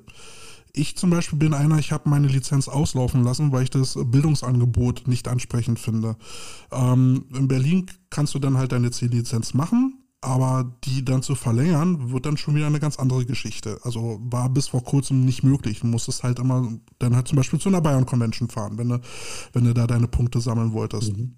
Mhm. Ähm, aber jetzt, um die Leute überhaupt zu einer äh, Lizenz zu motivieren, wäre es ja vielleicht auch sinnvoll, ähm, diese Hemmschwelle runterzufahren. Zum Beispiel eben diese Kosten von 300 Euro wenn wir jetzt sagen, okay, wir haben Trainermangel, wieso gehen wir mit den Kosten ein bisschen, nicht ein bisschen runter? Ja, und ver verlangen mhm. dafür irgendwas anderes. Vielleicht mal irgendwie ein paar Pflichtstunden beim Verband dann irgendwie für irgendwelche Schulprojekte oder Sommerprojekte mitzumachen. Irgend sowas als Austausch, aber das ist den, den Einstieg für, für die Lizenz einfacher zu machen. In NRW hat man ja die, die D-Lizenz eingeführt. Äh, das ist ja, mhm. glaube ich, nur ein Wochenende oder was. Kostet Nein, sogar. Ja, kostet ein Apfel und ein Ei, aber dann, dann sind das zumindest Position Coaches. Mhm. Äh, nee, nee, das ist ja das große Problem, was wir hatten. Ähm, dann bist ja nur, sag ich mal, Assistant Coach, also nein, nicht mal Assistant Coach, ähm, Hütchenaufsteller. Assistent. Äh, das war, was wir damals gehofft haben, dass du, sag ich mal, aus, für jede Positionsgruppe so ein paar grundlegende Tricks, beispielsweise aus der Green Machine kriegst. Äh, und was hatten wir damals gehabt vor zehn Jahren? Äh, da reden wir über die Flü äh, Flüssigkeitsverordnung und so weiter und so fort. Wie muss ein Verein strukturiert sein? Das war damals ganz, ganz schlimm.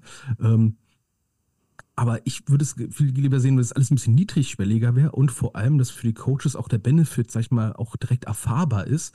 Weil so ist momentan der einzige Benefit jetzt für eine C- oder eine B-Lizenz, ne? Der Verein braucht sie. Ja. Schön. ähm, also ich hake da mal ein.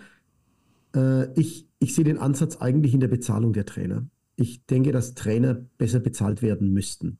Denn äh, ich höre oft das Argument vom Verband, also auch von der Seite, Mensch, eine berufliche Fortbildung kostet 1000 Euro eine Woche oder, oder so. Ne? Das ist ja auch, also ist, ist auch was, ja, aber da verdiene ich mein Geld damit. Ja. Äh, und äh, wenn, ich, also meine persönliche Meinung ist tatsächlich, der einzige Benefit kann sein, dass, dass wir anfangen, Trainer zu entlohnen. Äh, dass die nicht immer ihre Zeit einfach für ihre Leidenschaft hergeben müssen, sondern einfach man sagen kann, das muss jetzt, ich rede jetzt nicht von Vollzeittrainern, sondern einfach, dass man sagen kann, du pass auf, ähm, hier am Ende der Saison kannst du mit einer Partnerin oder einem Partner einfach mal eine Woche in Urlaub fahren, das hat der Verein mehr oder weniger bezahlt. Und du kannst es auf die Seite legen oder was auch immer. Also das wären so meine äh, Anfänge und meine Argumente dahingehend, dass man sagt, hey, ähm, das wäre jetzt äh, ein Benefit, wo ich sagen würde, ja, dann kriegen wir auch mehr Trainer. Aber dann, da muss ich mal dazwischen grätschen. Also in Berlin ist es teilweise so, dass äh, Positionstrainer äh, 100 bis 150 Euro schon haben wollen. Ne? Und ähm, das ist schon eine vernünftige Bezahlung, finde ich. Ja? ja, ja, ja, doch, also ja, aber, aber hier in Bayern zum ja. Beispiel ist ganz viel noch, also im Süden generell ganz viel noch ehrenamtlich. Ne? Also mhm. da gibt es ganz, ganz wenig Geld für Trainer. Aber das, das ist eine super Überleitung, lieber Martin, weil, Entschuldigung, dass ich dir gerade den Job abnehme, Johannes. ja, mach, mach, jetzt hast du schon angefangen. Weil äh, wir, hatten, wir hatten noch ein Thema auf dem Zettel und äh, dat, äh, dieses Thema hat auch seinen Ursprung beim Verbandstag, wo du äh, dafür plädiert hattest, dass Trainer auch ähm, ihres Jobs angemessen in der Öffentlichkeit auftreten sollten und nicht halt immer in Hoodie und, und, und Cappy, sondern auch mal was präsentieren sollen, um halt unseren äh, Sport äh, auch mal so ein bisschen professionell wirken zu lassen. Und da hatte Carsten die, die tolle äh, Themenidee, was kann man von einem, in Anführungsstrichen, Hobbytrainer erwarten? Oder ja, gute Frage. Ähm, aber da würde ich jetzt den Hobbytrainer und Amateurtrainer einfach mal weglassen. Da würde ich einfach den Begriff Coach nehmen. Und mhm. ich habe das in Berlin ja erklärt. Coach ist ein Bus. Äh, mhm. Äh, wir holen Menschen ab und wir bringen sie zum Punkt B, also von A nach B. Ähm, und ich muss da wirklich ehrlich sagen, äh, ich glaube, wir haben eine riesen Vorbildfunktion. Und wenn wir Spieler wollen, die strukturiert sind, die klar sind, dann sollten wir auch als Vorbilder strukturiert und klar sein. Und es beginnt eben damit. Das beginnt damit. Wenn ich über Sportler rede, ähm, dann, dann habe ich da schon einen athletischen Anblick. Dann schaue ich dann so, also, und auch ein Offense-Line-Spieler ist für mich athletisch. Also nicht, dass man da irgendwie sagen, oh, das nur die Skill oder sowas. Nee.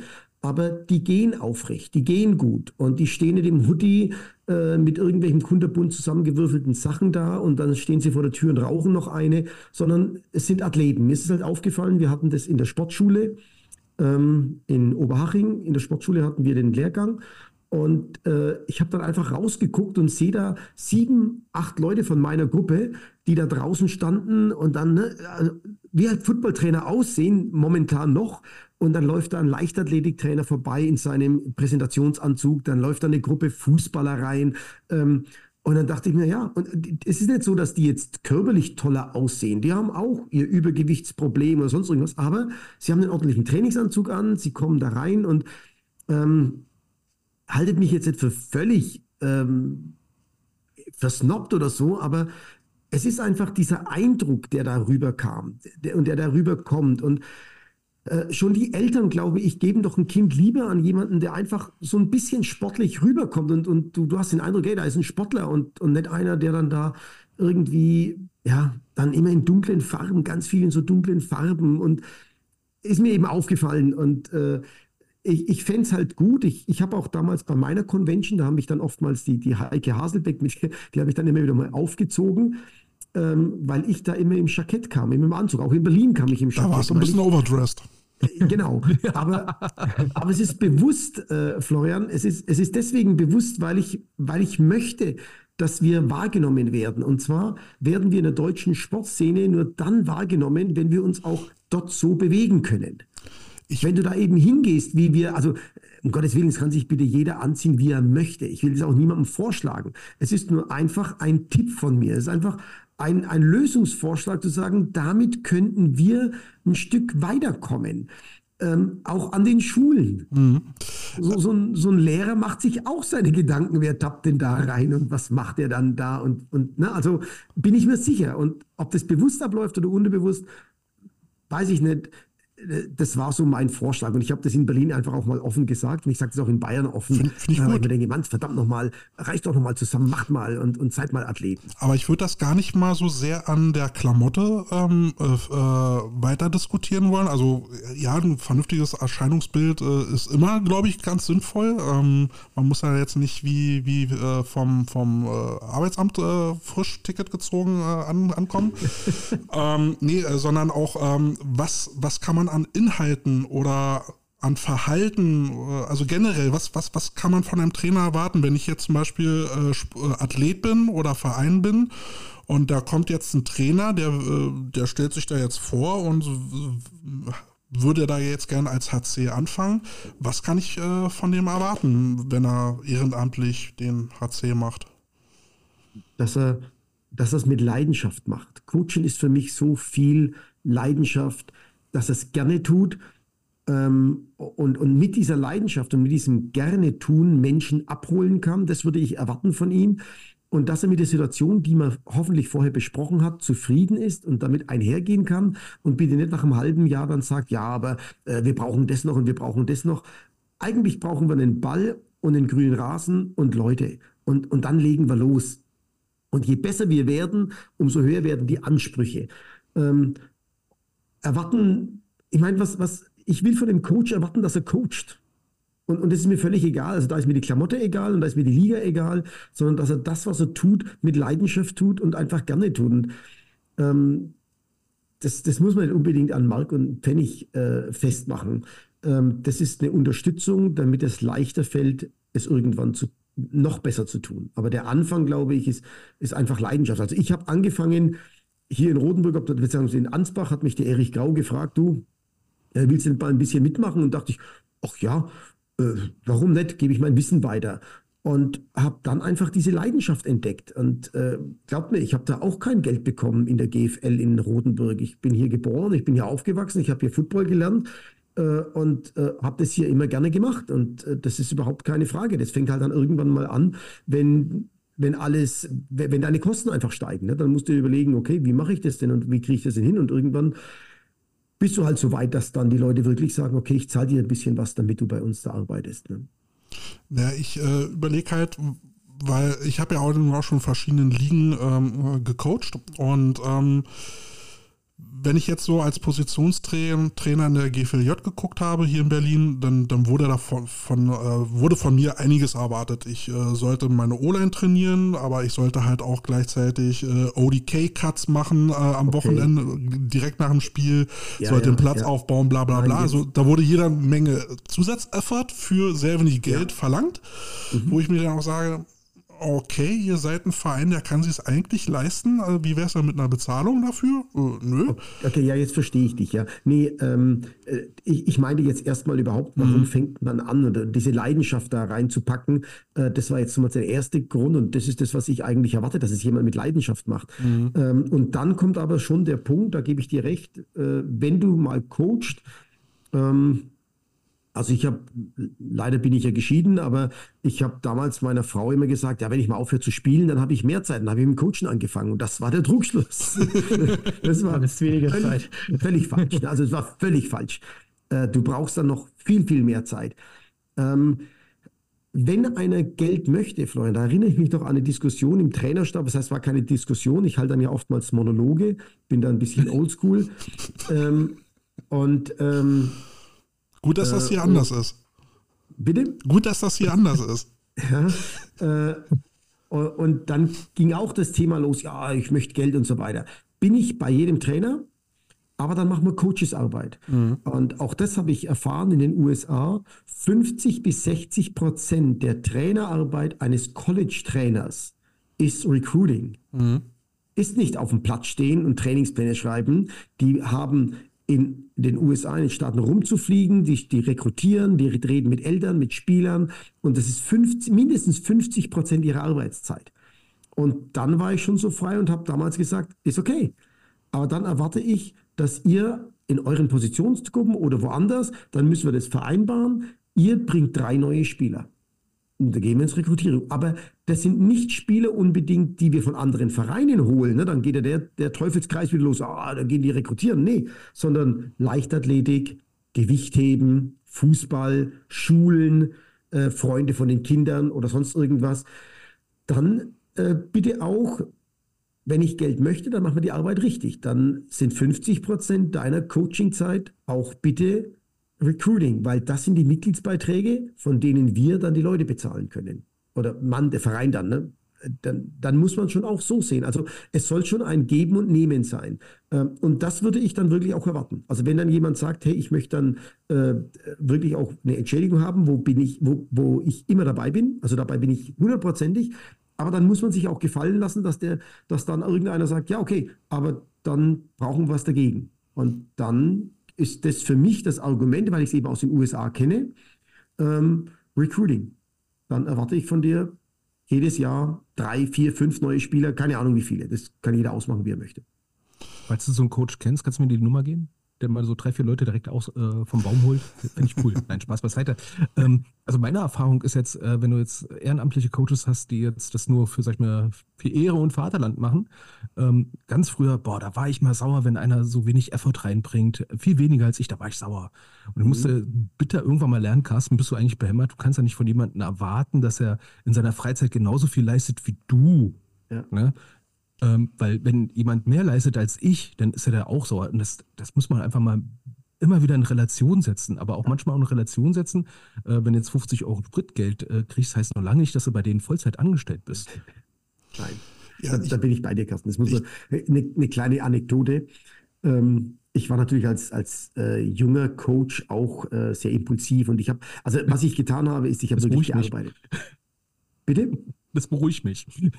Ähm, und ich habe also wahnsinnig viel gearbeitet. Das war mir wichtig und ich habe das alles im Ernst genommen. Da waren wir im Trainingslager im, in Kienbaum, ähm, Berlin-Kienbaum im Olympiastützpunkt oder Olympiazentrum ist es, äh, waren wir da. Und dann war alles bei mir. Ich, ich habe durchgearbeitet bis morgens um fünf und um sieben war ich wieder der Erste auf dem Platz und habe das Morgentraining geleitet.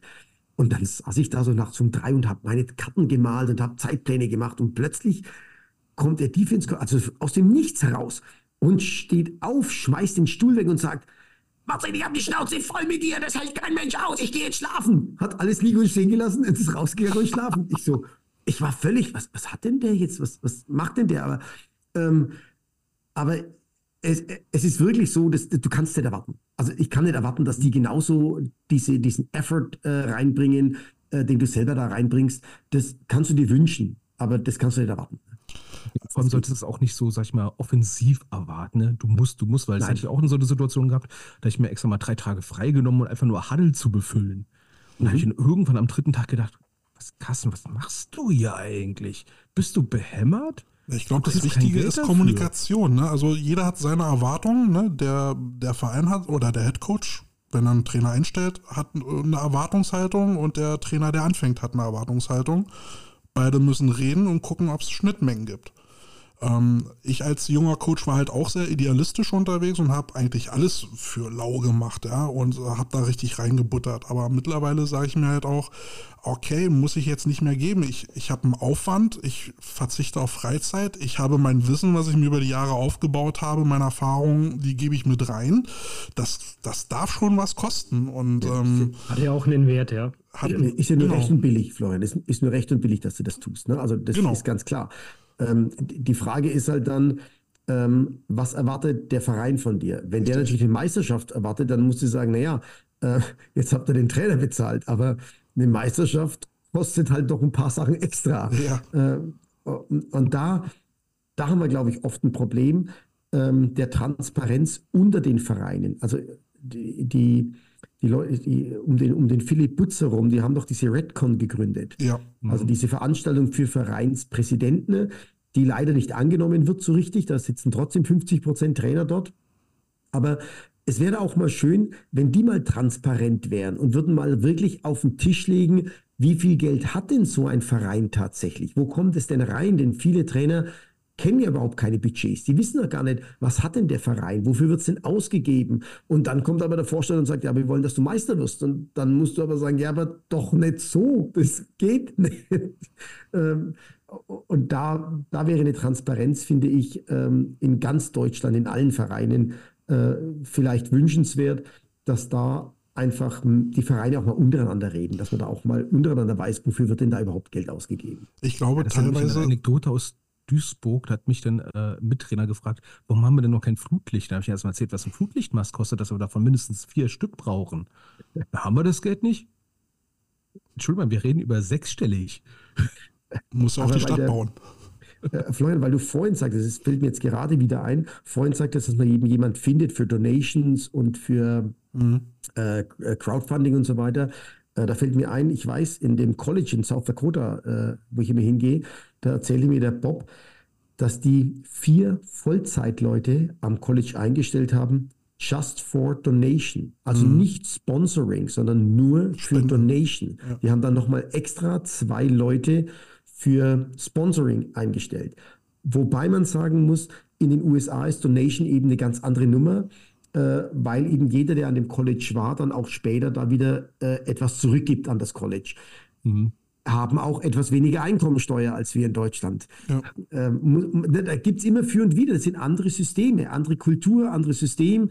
Ähm, wir würden, also die sagen halt, okay, dann soll derjenige eben das Geld donaten, wofür er glaubt, dass es richtig ist. Dafür kannst du auf den Straßen kaum fahren. Also hast du anderen Schlagloch oder sonst irgendwas. Bei uns zahlen wir alles an, an den Staat und der Staat sagt, wo das Geld äh, gebraucht wird. Da kann man, also da könnten wir jetzt eine Flasche Rotwein aufmachen, mhm. aber das würde zu weit führen. Es sind einfach zwei unterschiedliche Systeme, zwei unterschiedliche Kulturen. Auch das müssen wir akzeptieren.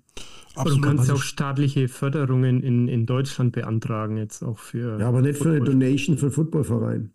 Also wüsste ich mal. aber so einen Studentenjäger mal einstellen wäre auch nicht mal schlecht, so erfolgsbasiert, so 5% Provision. Wäre auch mal eine lustige Idee. Aber deswegen ja. macht es halt keinen Sinn, amerikanische Lösungen auf deutsche Probleme ja. umzusetzen. Ne? Ja. Ähm, was jetzt nochmal so Meisterschaftstrainer angeht, ähm, ich habe ja immer so das Gefühl, dass äh, bei den Vorständen ja immer nicht so ganz klar ist, äh, also ob die wissen, wen sie da überhaupt einstellen. Also äh, ja, den Trainer haben sie mal vielleicht gehört, aber ob es dann da so ein Bewerbungsgespräch gibt, ne? was hast du denn so für Erfahrungen? Erfahrung, zeig mir doch mal den Trainingsplan, was hast du denn jetzt hier vor?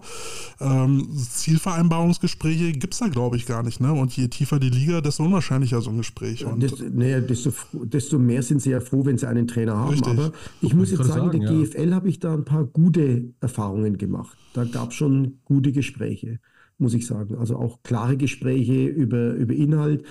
Ähm, es gab aber auch Gespräche, ähm, also meine letzte Station, die war ja wenig erfolgreich. Ähm, da gab es natürlich Gespräche, naja, also vier Jahre Aufbauarbeit, jawohl, du bist der Richtige, du entwickelst, das sieht man, deine Vita, also ja, ich bin jemand, der entwickelt. Ähm, dann musst du aber halt auch den Atem haben, durchzuhalten. Aber das ist jetzt nicht nur im, nicht nur im Football äh, ein Problem, sondern das ist im Fußball ja auch ein Problem. Und ich glaube auch, dass da oft gesagt wird, ja, komm, äh, da, da wird halt was verkauft, damit man einen Trainer hat. Ähm, meint er nicht, es geht sogar bis zum FC Bayern. Jetzt ist der Tuchel wieder in der Kritik und äh, da, müsst, da, da finde ich, sollten wir unsere gesamte Sportkultur mal überdenken. Wenn du einem Trainer keine, sagen wir mal, drei, vier Jahre gibst, wa- was soll er denn da entwickeln? Ja. Da- Dann, dann hast du den Sportdirektor, der, dir- der dir Zeug zusammenkauft, wo du denkst, mit dem will ich gar nicht zusammenarbeiten, aber du musst mit ihm zusammenarbeiten.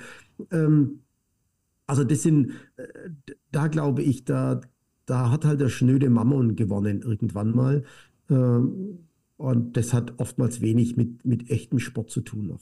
Ja, oder auch die Geduld, ne? Ich war, gab es nicht so einen College-Coach, der mal gesagt hat, für ein Programm brauchst du mindestens drei Jahre oder fünf Ja. sogar. Das war doch Vier, glaube ich, berühmt, so. ne? Ne? Du brauchst zumindest mal eine. Also die College-Coaches sagen immer vier, damit sie eben ihre Recruits haben.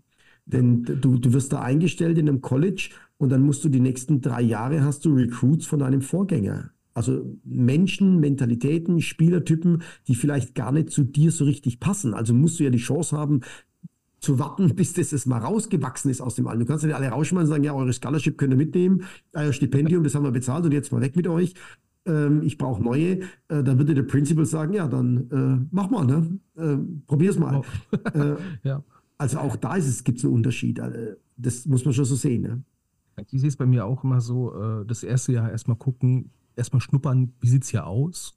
Ne? Mhm. Ich habe ja keine äh, 40 Stunden die Woche Zeit, mich mit allen Begebenheiten in einem Verein zu befassen. Ich habe äh, zweimal zwei äh, Trainingsstunden in der Woche, plus noch nebenbei hier ein bisschen. Ne? Äh, da gebe ich mir ein Jahr lang Zeit zu gucken, okay, wie schaut es hier aus, was kann ich machen? Im zweiten Jahr anfangen, mal Sachen umzusetzen, im dritten Jahr verbessern, in der Hoffnung, dass das vierte Jahr richtig gut wird. Ähm, ich bin ein geduldiger Mensch. Ich, lange, ich plane immer länger voraus. Ja, aber das Problem ist halt, man muss auch den Leuten einfach mal die Geduld geben. Ne? Vor allem im Amateurbereich. Ja, Im Amateurbereich hast du ja dann das Problem, du brauchst ziemlich lange, um ein neues System zu implementieren, beziehungsweise das alte rauszukriegen und ein neues wieder reinzusetzen. Wenn du eh, bei den meisten unterliegenden Vereinen ist es immer so, die haben genau vielleicht zweimal Theorie in der Woche, wenn nicht sogar nur einmal. Ne? Und, und in dieser, mit diesen Zeiten musst du dann gucken, dass du ein neues System implementierst, ein neues Wording, neue Systeme, neue Techniken, was ja noch schwieriger ist. Und äh, da dann gleich im ersten Jahr irgendwelche Ergebnisse zu erwarten, das ist dann eher Ja, drum- Zufall. Darum wird in der GFL oder ELF natürlich so viel gekauft. Ne? Darum holt man Spieler eben her.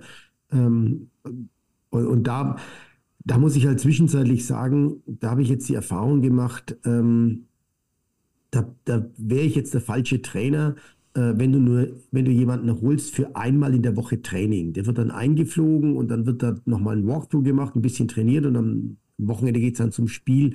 Ähm, das wäre jetzt nicht mein Sport, muss ich sagen. Ich möchte schon einen Bezug zu den Menschen haben äh, und, und mit denen auch arbeiten und, äh, und sie coachen. Ähm, also das, da ist mir das äh, zu, weil es ist ja nicht mal professionell. Ich könnte, ich könnte jetzt ja nicht mal sagen, das ist professionell. Ja. Ist es ja nicht. Ne? Ähm, ich habe irgendwann mal gesagt, nee, nee, also es war noch zu ELF-Zeiten. Professionell sind wir dann, wenn ich mittags um 14 Uhr ein Training ansetzen kann und alle da sind Ja. dann, dann reden wir von Professionalität. Ähm, aber wenn wir eben um 20.30 Uhr nach der letzten Fußballabteilung endlich auf den Platz dürfen und hoffen müssen, dass die pünktlich aufhören, dann ist es halt so eine Frage. professioneller. Professioneller. Da hatten ja Kälte und ich uns anfangs, äh, als die Elf, sag ich mal, langsam Formen mit annimmt, bei der Elf-Infogruppe bei Facebook ja ordentlich die äh, Finger verbrannt. Kälte wurde sogar rausgeschmissen, weil wir einmal zwei kritische Sachen mal gesagt haben. Ne? Ähm, ja. Nach dem Motto, es ist noch kein Profi-Football. Oh, oh, oh, die Fans haben das immer anders gesehen. Naja, die, das hast du ja vorhin gesagt. Die Fans, die durch die ELF und die NFL äh, kommen, das sind Event-Fans. Mhm. Ähm, also ich, ich finde schon, dass man das sieht, wenn man zu einem ELF-Spiel geht, NFL-Spiel oder einem GFL-Spiel. Ähm, natürlich schon mal an der Menge der Zuschauer, ganz klar, ist ein Riesenunterschied, aber in der ELF sind es viele Event-Fans, die jetzt den Football mögen und, und da auch das Event mögen. Und das ist auch gut, wie es gemacht wird. Also das mhm. will ich überhaupt in Abrede stellen. Ähm, aber die tatsächlichen Football-Fans, die finden es dann halt noch in der GFL, die ihrem Verein da die Treue äh, ähm, ähm, halten. Und ne, das hat schon unsere deutsche Sportkultur dann. Ja, Finde ich aber auch. da geht halt nicht zu viel ins Stadion. Das aber muss, da muss man, muss man ganz kurz sein. mal eine Anekdote erzählen. Ich war ja beim, bei Kälte mal wieder zu Besuch, haben uns das Berlin Adler GFL-Spiel damals angeschaut und da bin ich ja damals aus allen Wolken gefallen. Sag ich mal, wie unsexy sich die GFL, sag ich mal, im Vergleich zur ELF inzwischen präsentiert hat. Ähm, wie siehst du gerade dieses Verhältnis 11 GFL? Naja, äh, ich, ich, ich würde mir wünschen, ich habe das äh, bei so einer Podiumsdiskussion gesagt, da hat man gefragt, was wünscht ihr euch denn für, die, für das nächste Jahr ähm, im American Football? Und ich habe da ganz klar gesagt, ich äh, würde mir wünschen, dass die beiden Ligen zusammenwachsen, äh, um, um das zusammenzukriegen, weil das eine doch nicht ohne das andere geht. Ähm, dass wir 20 Jahre im, im AVD nicht so gearbeitet haben, damit die ELF überhaupt entstehen konnte, da ist man ja selber schuld. Also da, da kann man jetzt nicht dem, weder dem Patrick noch dem Herrn Karaitscher irgendeinen Vorwurf machen, sondern da muss man sich schon selber nochmal äh, an die Nase fassen und, und überlegen, was ist denn da gelaufen.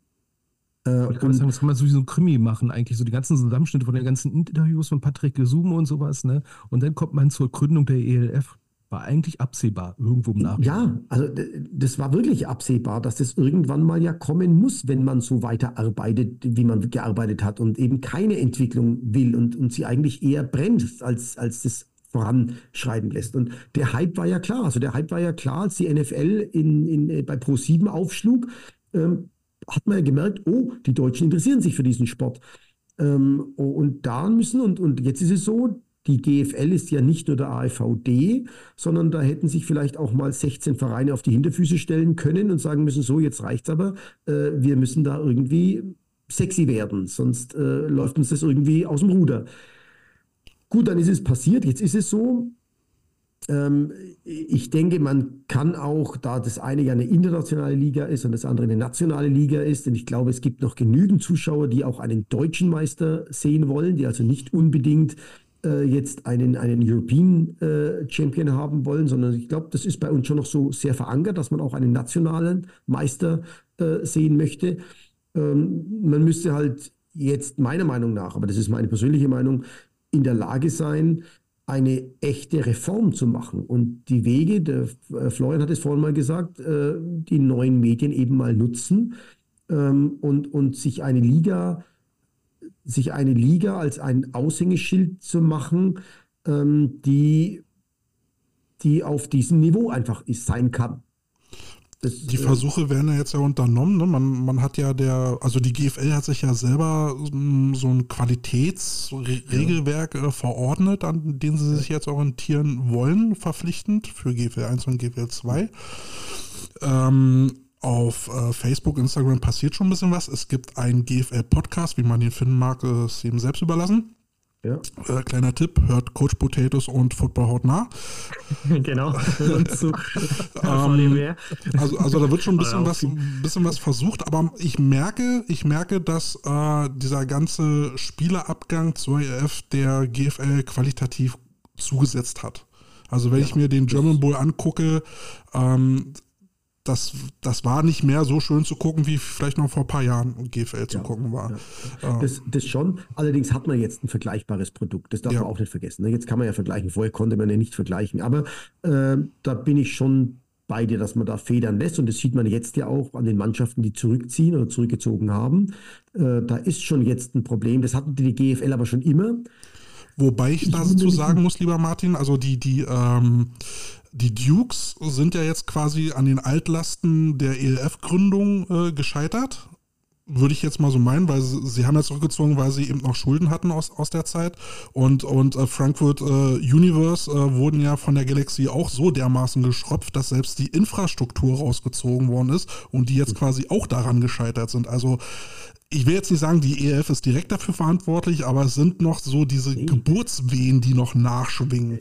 Okay, aber ja, also das, das, ähm, das schon, ich will es jetzt nicht als Kollateralschaden abtun, aber da muss ich schon sagen, da sind wir selber schuld gewesen Ja. in der GFL. Also Ja, das muss man sagen. Man hat, Ja, man hat wie's 10, 10, 15 Jahre gewähren lassen.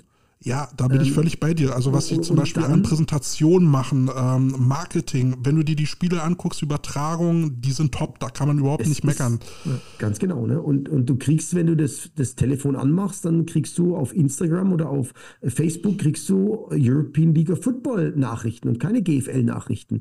Ähm, und, und da wäre es halt dann doch mal an der Zeit zu sagen, hey, da müssen wir jetzt mal irgendjemanden einstellen, der da äh, mal Gas gibt oder ein Freelancer oder ich, keine Ahnung. Also, also es gibt ja was, was Neues. Ähm, die haben jetzt, die GFL hat eine neue Medienpartnerschaft mit Sports Illustrated Deutschland äh, veröffentlicht vor zwei Tagen. Ähm, da wird es einen GFL-Blog mit Philipp Forstner geben und auch neue Formate für Instagram und TikTok. Die bestehenden GFL-Formate wird es weiterhin geben. Auch mit Roman Motzkus wird es einen Podcast geben, dann- GFL Legends. Es ist schon, es ist, Also es Hut ist, ab, ne? ja, Hut ab. Ich, ich habe ähm, äh, vor kurzem mal mit einem Kollegen ähm, gesprochen und da ging es auch um dieses Thema. Ähm, und ich muss ehrlich sagen, das gefiel mir sogar ganz gut zu sagen, wir schrumpfen die GFL auf vielleicht nur noch zehn Teams, die man dann auch entsprechend vermarkten kann und bearbeiten kann äh, und vielleicht dann auch mal Arbeitsplätze schafft dort, die äh, Arbeitsplätze sind. Äh, und man könnte, weil der, das ist ja immer dieser Ruf nach, ja, die Amerikaner und die Importspieler und so weiter, und man könnte dann im Herbst vielleicht sogar, wenn, wenn die Liga klein ist, ähm, einen deutschen Pokal spielen, wo alle mitspielen können, aber vielleicht mal ohne Importspieler im Herbst, weil dann kann man sich das Geld ja mal sparen und sagen, nee, die machen wir das ganze Jahr hin, sondern die bleiben in der, in der GFL, da ist es so und äh, im Herbst spielt man einfach ähm, nochmal so einen DFB-Pokal heißt es beim Fußball, glaube ich, ne? Äh, so einen, so einen Pokal aus, wo jeder daran teilnehmen kann, egal wie die Liga. Und da kann man ja auch, wie im Fußball, Vorentscheidungen spielen oder vom Jahr vorher schon irgendwas setzen und es dann am Ende mit, sage ich mal, zehn Spielen im Herbst auf die Reihe. Weiß ich nicht, aber war jetzt so mal ein Gedanke, den ich gar nicht so dumm fand. Ich finde es ja auch interessant, dass es jetzt ja auch eine äh, Vereinbarung mit der ELF gab äh, zum äh, Thema Spielertransfer, dass man sich da jetzt so vorsichtig annähert und dann sagte, okay, äh, in der Saison müssen die äh, abgebenden Vereine informiert werden. Äh, bis zu einem gewissen Zeitpunkt vor dem, vor dem Finale ist es dann gar nicht mehr möglich. Ich hoffe ja, ich hoffe ja inständig, dass es dann irgendwann mal so weit ist, dass man auch darüber reden kann, dass es dann auch eine Ablösesumme gibt, wenn, wenn die unteren Vereine davon auch in irgendeiner Form partizipieren.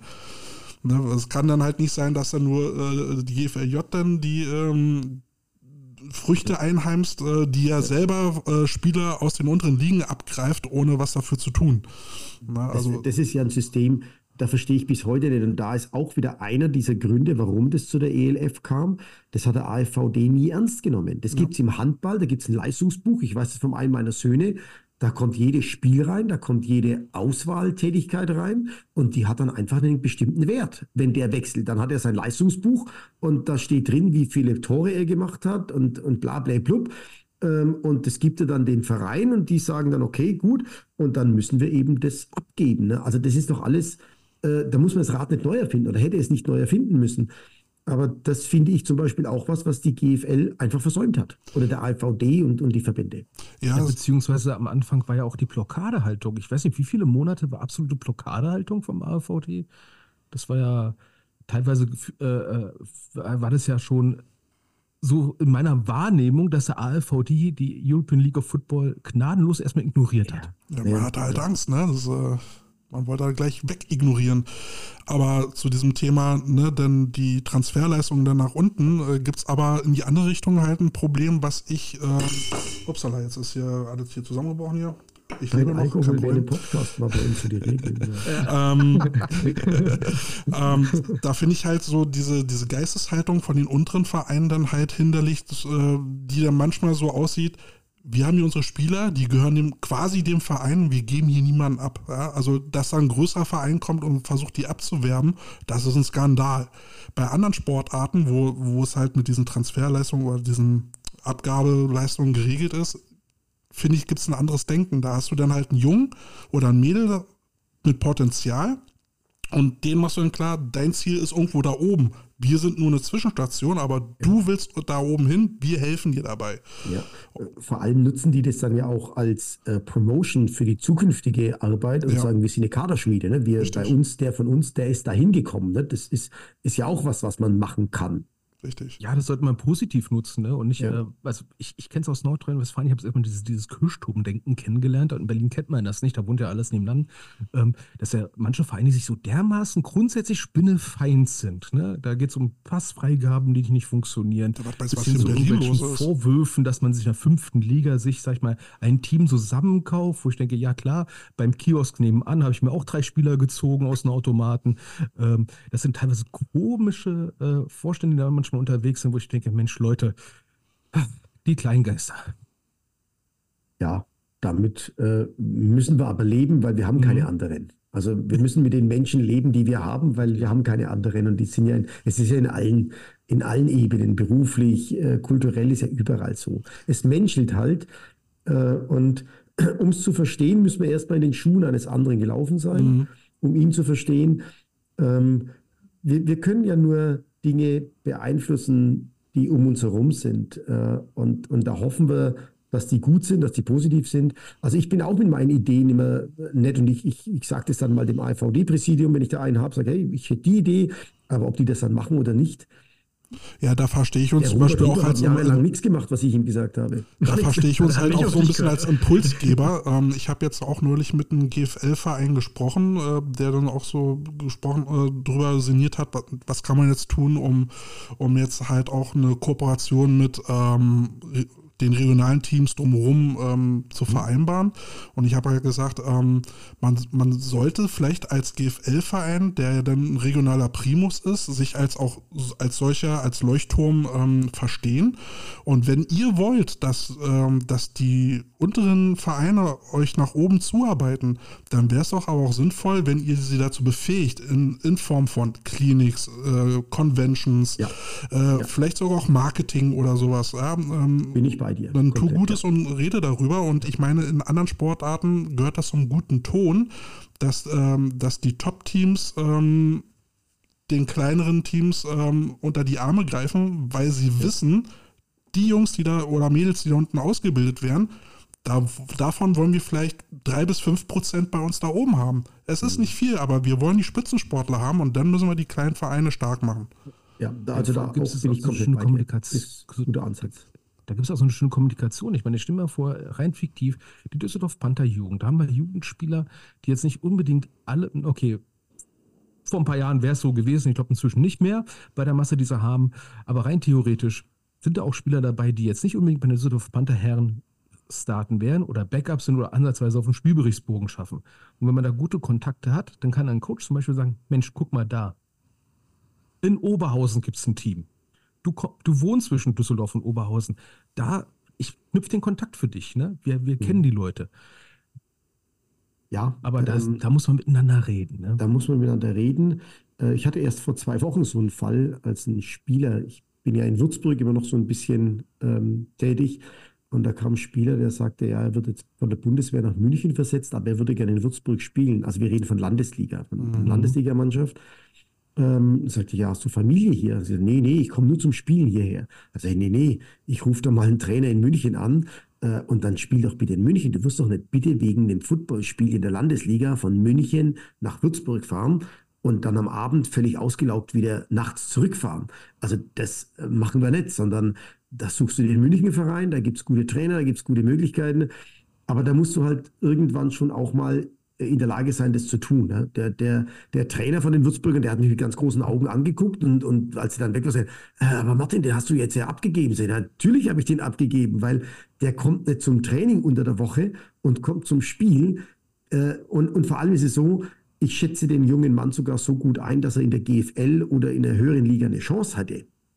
Und dann soll er das doch nutzen. Also völliger Quatsch, äh, das, das nicht zu machen. Aber da gebe ich euch natürlich recht, es gibt viele, die das dann anders sehen. Also ich bin da auch ein bisschen schräg angeguckt worden im ersten Moment. Nur es ist logisch und es macht auch keinen Sinn, irgendwas anderes äh, zu machen. Äh, aber ich kann auch aus der Erfahrung sagen, als ich in Düsseldorf war, hatten wir ein Jahr, da haben wir 32 Leute aus der Jugend bekommen. Und das sind, glaube ich, maximal drei wirklich hängen geblieben. Also das verteilt sich dort oben schon ganz gut, muss ich sagen. Mhm. Also ist meine Erfahrung. Da ist ja, GFL Junior ist halt nochmal was anderes als GFL Männer. Ne? Das darf man nicht unterschätzen. Ja, ja, ja, ne? ja, und wir waren damals einfach auch ein Halbfinalist. Also da war, das, da war eine gute Mannschaft einfach. Ne? Mhm. Äh, da musst du da erstmal reinkommen mit 19 oder 20 Jahren. Und äh, viele haben dann eben auch das Studieren angefangen. Das heißt, ihre Lebenssituation hat sich geändert. Die mussten erstmal wieder damit zurechtkommen, raus aus der Schule, weg von zu Hause, äh, Studium.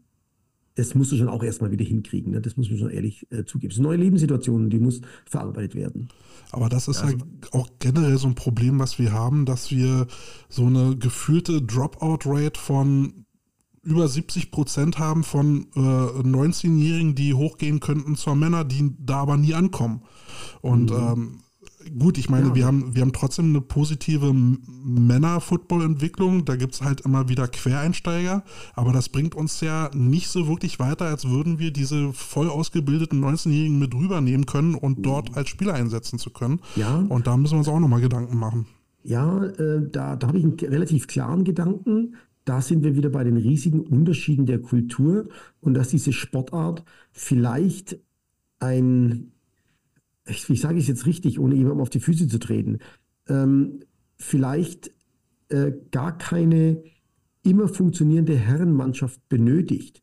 Und die Überlegung wäre wirklich, sich auf die Jugend zu beschränken, mhm. weil äh, da sind die in der Schule, da sind die greifbar, da kann man mit denen Meetings ausmachen, da kann man Football wirklich relativ ähnlich einer einem, einem Highschool- oder, oder College-Programm anbinden. Aber wenn die Leute mal acht Stunden arbeiten oder raus sind, äh, da wird es dann schwierig, da wird dann, da wird's dann weniger. Da ist der Dropout tatsächlich hoch.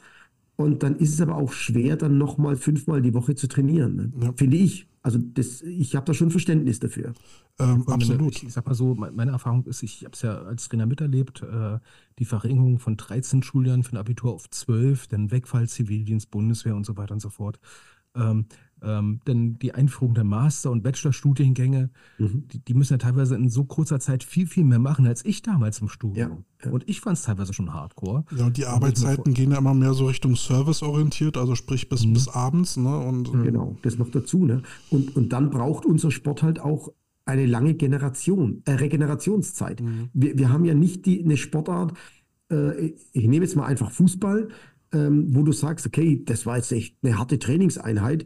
Äh, puh, bei uns geht es nicht unbedingt um die Ausdauer, sondern es geht darum, dass du dir eine einfängst und einen blauen Fleck eben eine ganze Woche mit dir rumträgst. Und mhm. dieses Hämatom am Oberschenkel, an der Schulter, an der Brust äh, oder wo auch immer, braucht einfach eigentlich viel mehr Zeit, um, um wieder auf die Reihe zu kommen. Und wenn du dann eben keine Zeit hast, um zu schlafen, äh, was ja die beste Regeneration ist, die wir haben, dann äh, wird es schon ein Problem. Ne? Dann kann das eben dann lange dauern, bis so ein Hämatom abgeschwollen ist und du wieder 100% leistungsfähig bist. Plus dann ja, diese späten Trainingszeiten, die ja dann auch nochmal ja. dieser Regeneration entgegensprechen. Genau. Ja, und eine Beobachtung, die ich im Gespräch mit Eltern auch mal gemacht hatte, ist, äh, dass wenn Eltern zum Beispiel aus dem Fußballbereich kommen oder beispielsweise aus einer Einzelsportart, Leichtathletik, ähm, wir haben einen so großen Organisationsaufwand und ja, sind teilweise auch eine gewisse Anzahl an Leute wirklich dermaßen angewiesen, beispielsweise Quarterbacks, du hast dann zwei oder drei Quarterbacks, ne?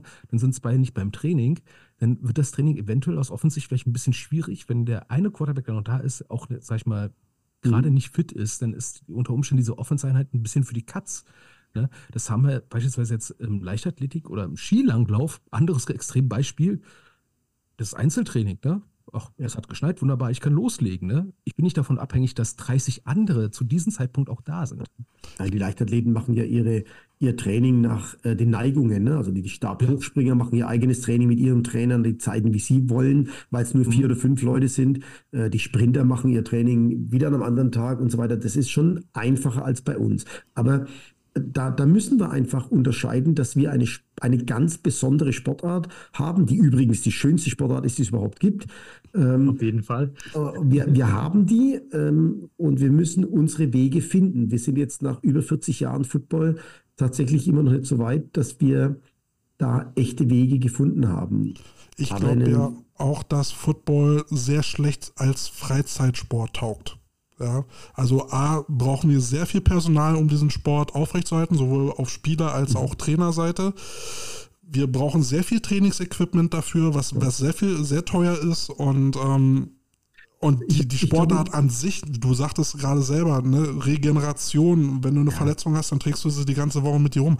Eigentlich für Just for Fun bringt die Sportart nicht allzu viel, weil wenn du dann nicht richtig trainiert bist und dann eine Verletzung kriegst, dann hast du aber eine richtige Verletzung. Das würde aber gegen unser Sportsystem ja. sprechen. Ich habe das ja in Berlin dargestellt, von ja. der Breite in die Spitze. In den USA ist von der Spitze in die Breite. Ja. Äh, da, da, wird nur, da zählt erstmal nur die Spitze und später, wenn du eben nicht mehr der Spitze bist, äh, dann gehst du in die Breite. Und das ist bei uns anders aufgebaut und, und hat bestimmt auch für viele Sportarten, also Fußball, äh, seine Berechtigung. Nur für uns taugt es bedingt. Ich sag's mal so politisch vorsichtig. Ich bin ja auch der Meinung, weil wir jetzt zum Beispiel ähm, meistens die Probleme haben, ähm, O-Liner zu finden oder D-Liner zu finden. Ne? Das ist ja das, was du immer suchst und nie da ist. Äh, oder wenn du sagst, kommen sie auch nie zum Training. Ähm, warum guckt man nicht? Also wir haben ja das Problem, dass wir in Deutschland nach ähm, NCAA-Regeln spielen, auf Gedeih und Verderb. Aber mhm. wieso gucken wir nicht, ob man da nicht sinnvolle Regeländerungen findet, zum Beispiel, ich weiß nicht, ob du es kennst, Richtung A11 Football, wo wir nicht mhm. auf O-Liner angewiesen sind. Warum spielen ja. wir das nicht? Ja, äh, das, das würde dem einen oder anderen Verein die Arbeit oder das Leben so ein bisschen einfacher machen. Aber dann würden wir mehr Richtung Breite gehen. Das also ist halt die Frage, was wir machen wollen. Sport ne? so verändern, dass wir mehr in die Richtung Breite gehen. Ne?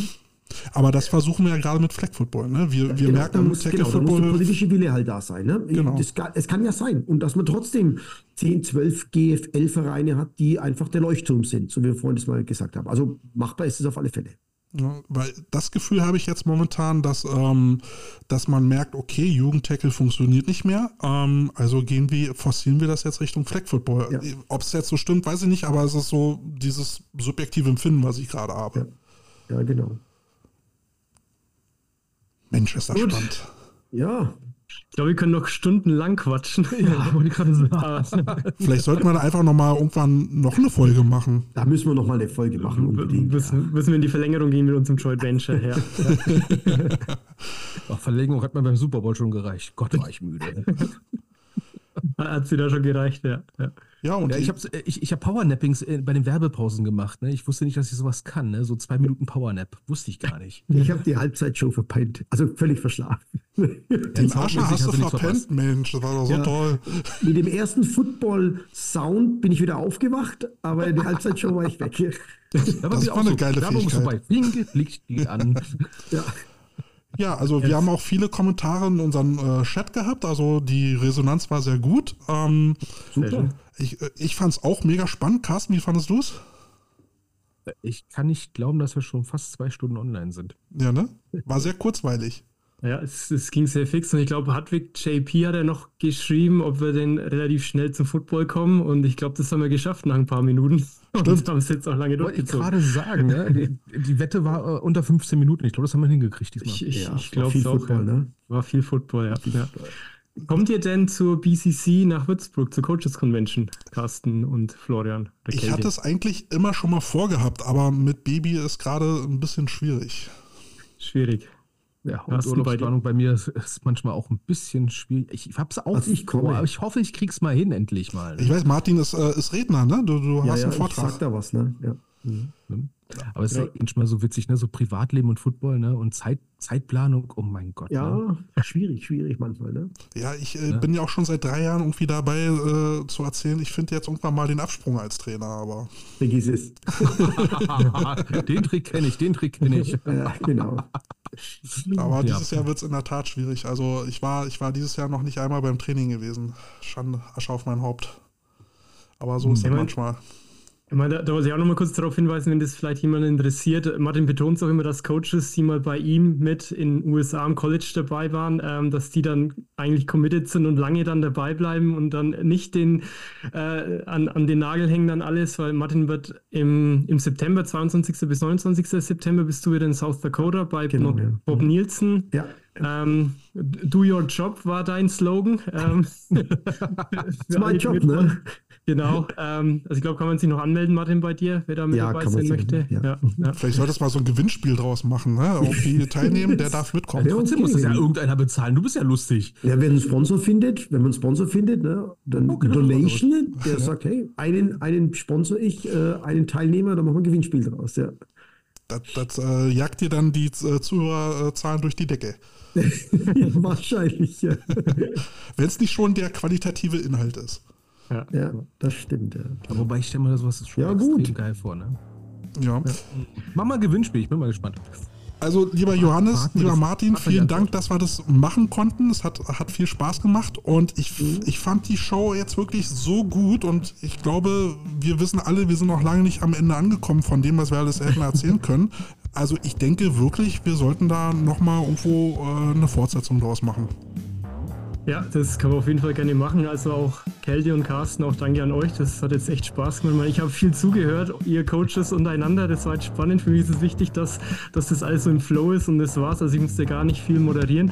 Ähm, also hat, hat echt viel Spaß gemacht. Auf eines wollte ich noch hinweisen, weil Martin da jetzt auch ähm, Jugend, weil wir es ja auch hatten, ähm, er hat ja die German, Football Academy mit Lutz Breyer jetzt gegründet, wo es ihm auch darum geht, jetzt Jugendliche nicht nur so einmal im Jahr mal kurz so ein Jugendcamp, sondern über mehrere Monate dann auch zu begleiten, um den Fortschritt zu erleben. Also ähm, wen das auch interessiert, ähm, ja, da gibt es regelmäßig was. Da würde ich gerne mal ein Thema draus machen. Wie kommt es, dass so eine Academies, Academies erst aus dem Boden sprießen? Ja, sind die Vereine nicht mehr selber in der Lage auszubilden? Läuft das alles nur über Outsourcing? Später, nicht heute mehr. Nicht mehr heute. Machen wir, machen wir, So, wir da einen Schreib's dir auf, Florian. Schreib's dir auf. Das letzte Mal, ja. ja. Also gut, dann vielen Dank euch alle. Ich hoffe, alle konnten viel mitnehmen davon auch. Ich denke, ich werde es auf zwei Teile veröffentlichen, Martin. Und ähm, ja, dann hoffentlich können wir das demnächst wieder fortsetzen, dass es nicht irgendwie zwei Jahre dauert von der Idee, bis wir uns wiederfinden. Ähm, und wünsche euch alles Gute. Habt noch einen schönen Sonntag und ähm, ja, bis zum nächsten Mal dann. Macht's gut. Schönen Feierabend. Tschüss. Ciao. Tschüss. Die Coach Potatoes.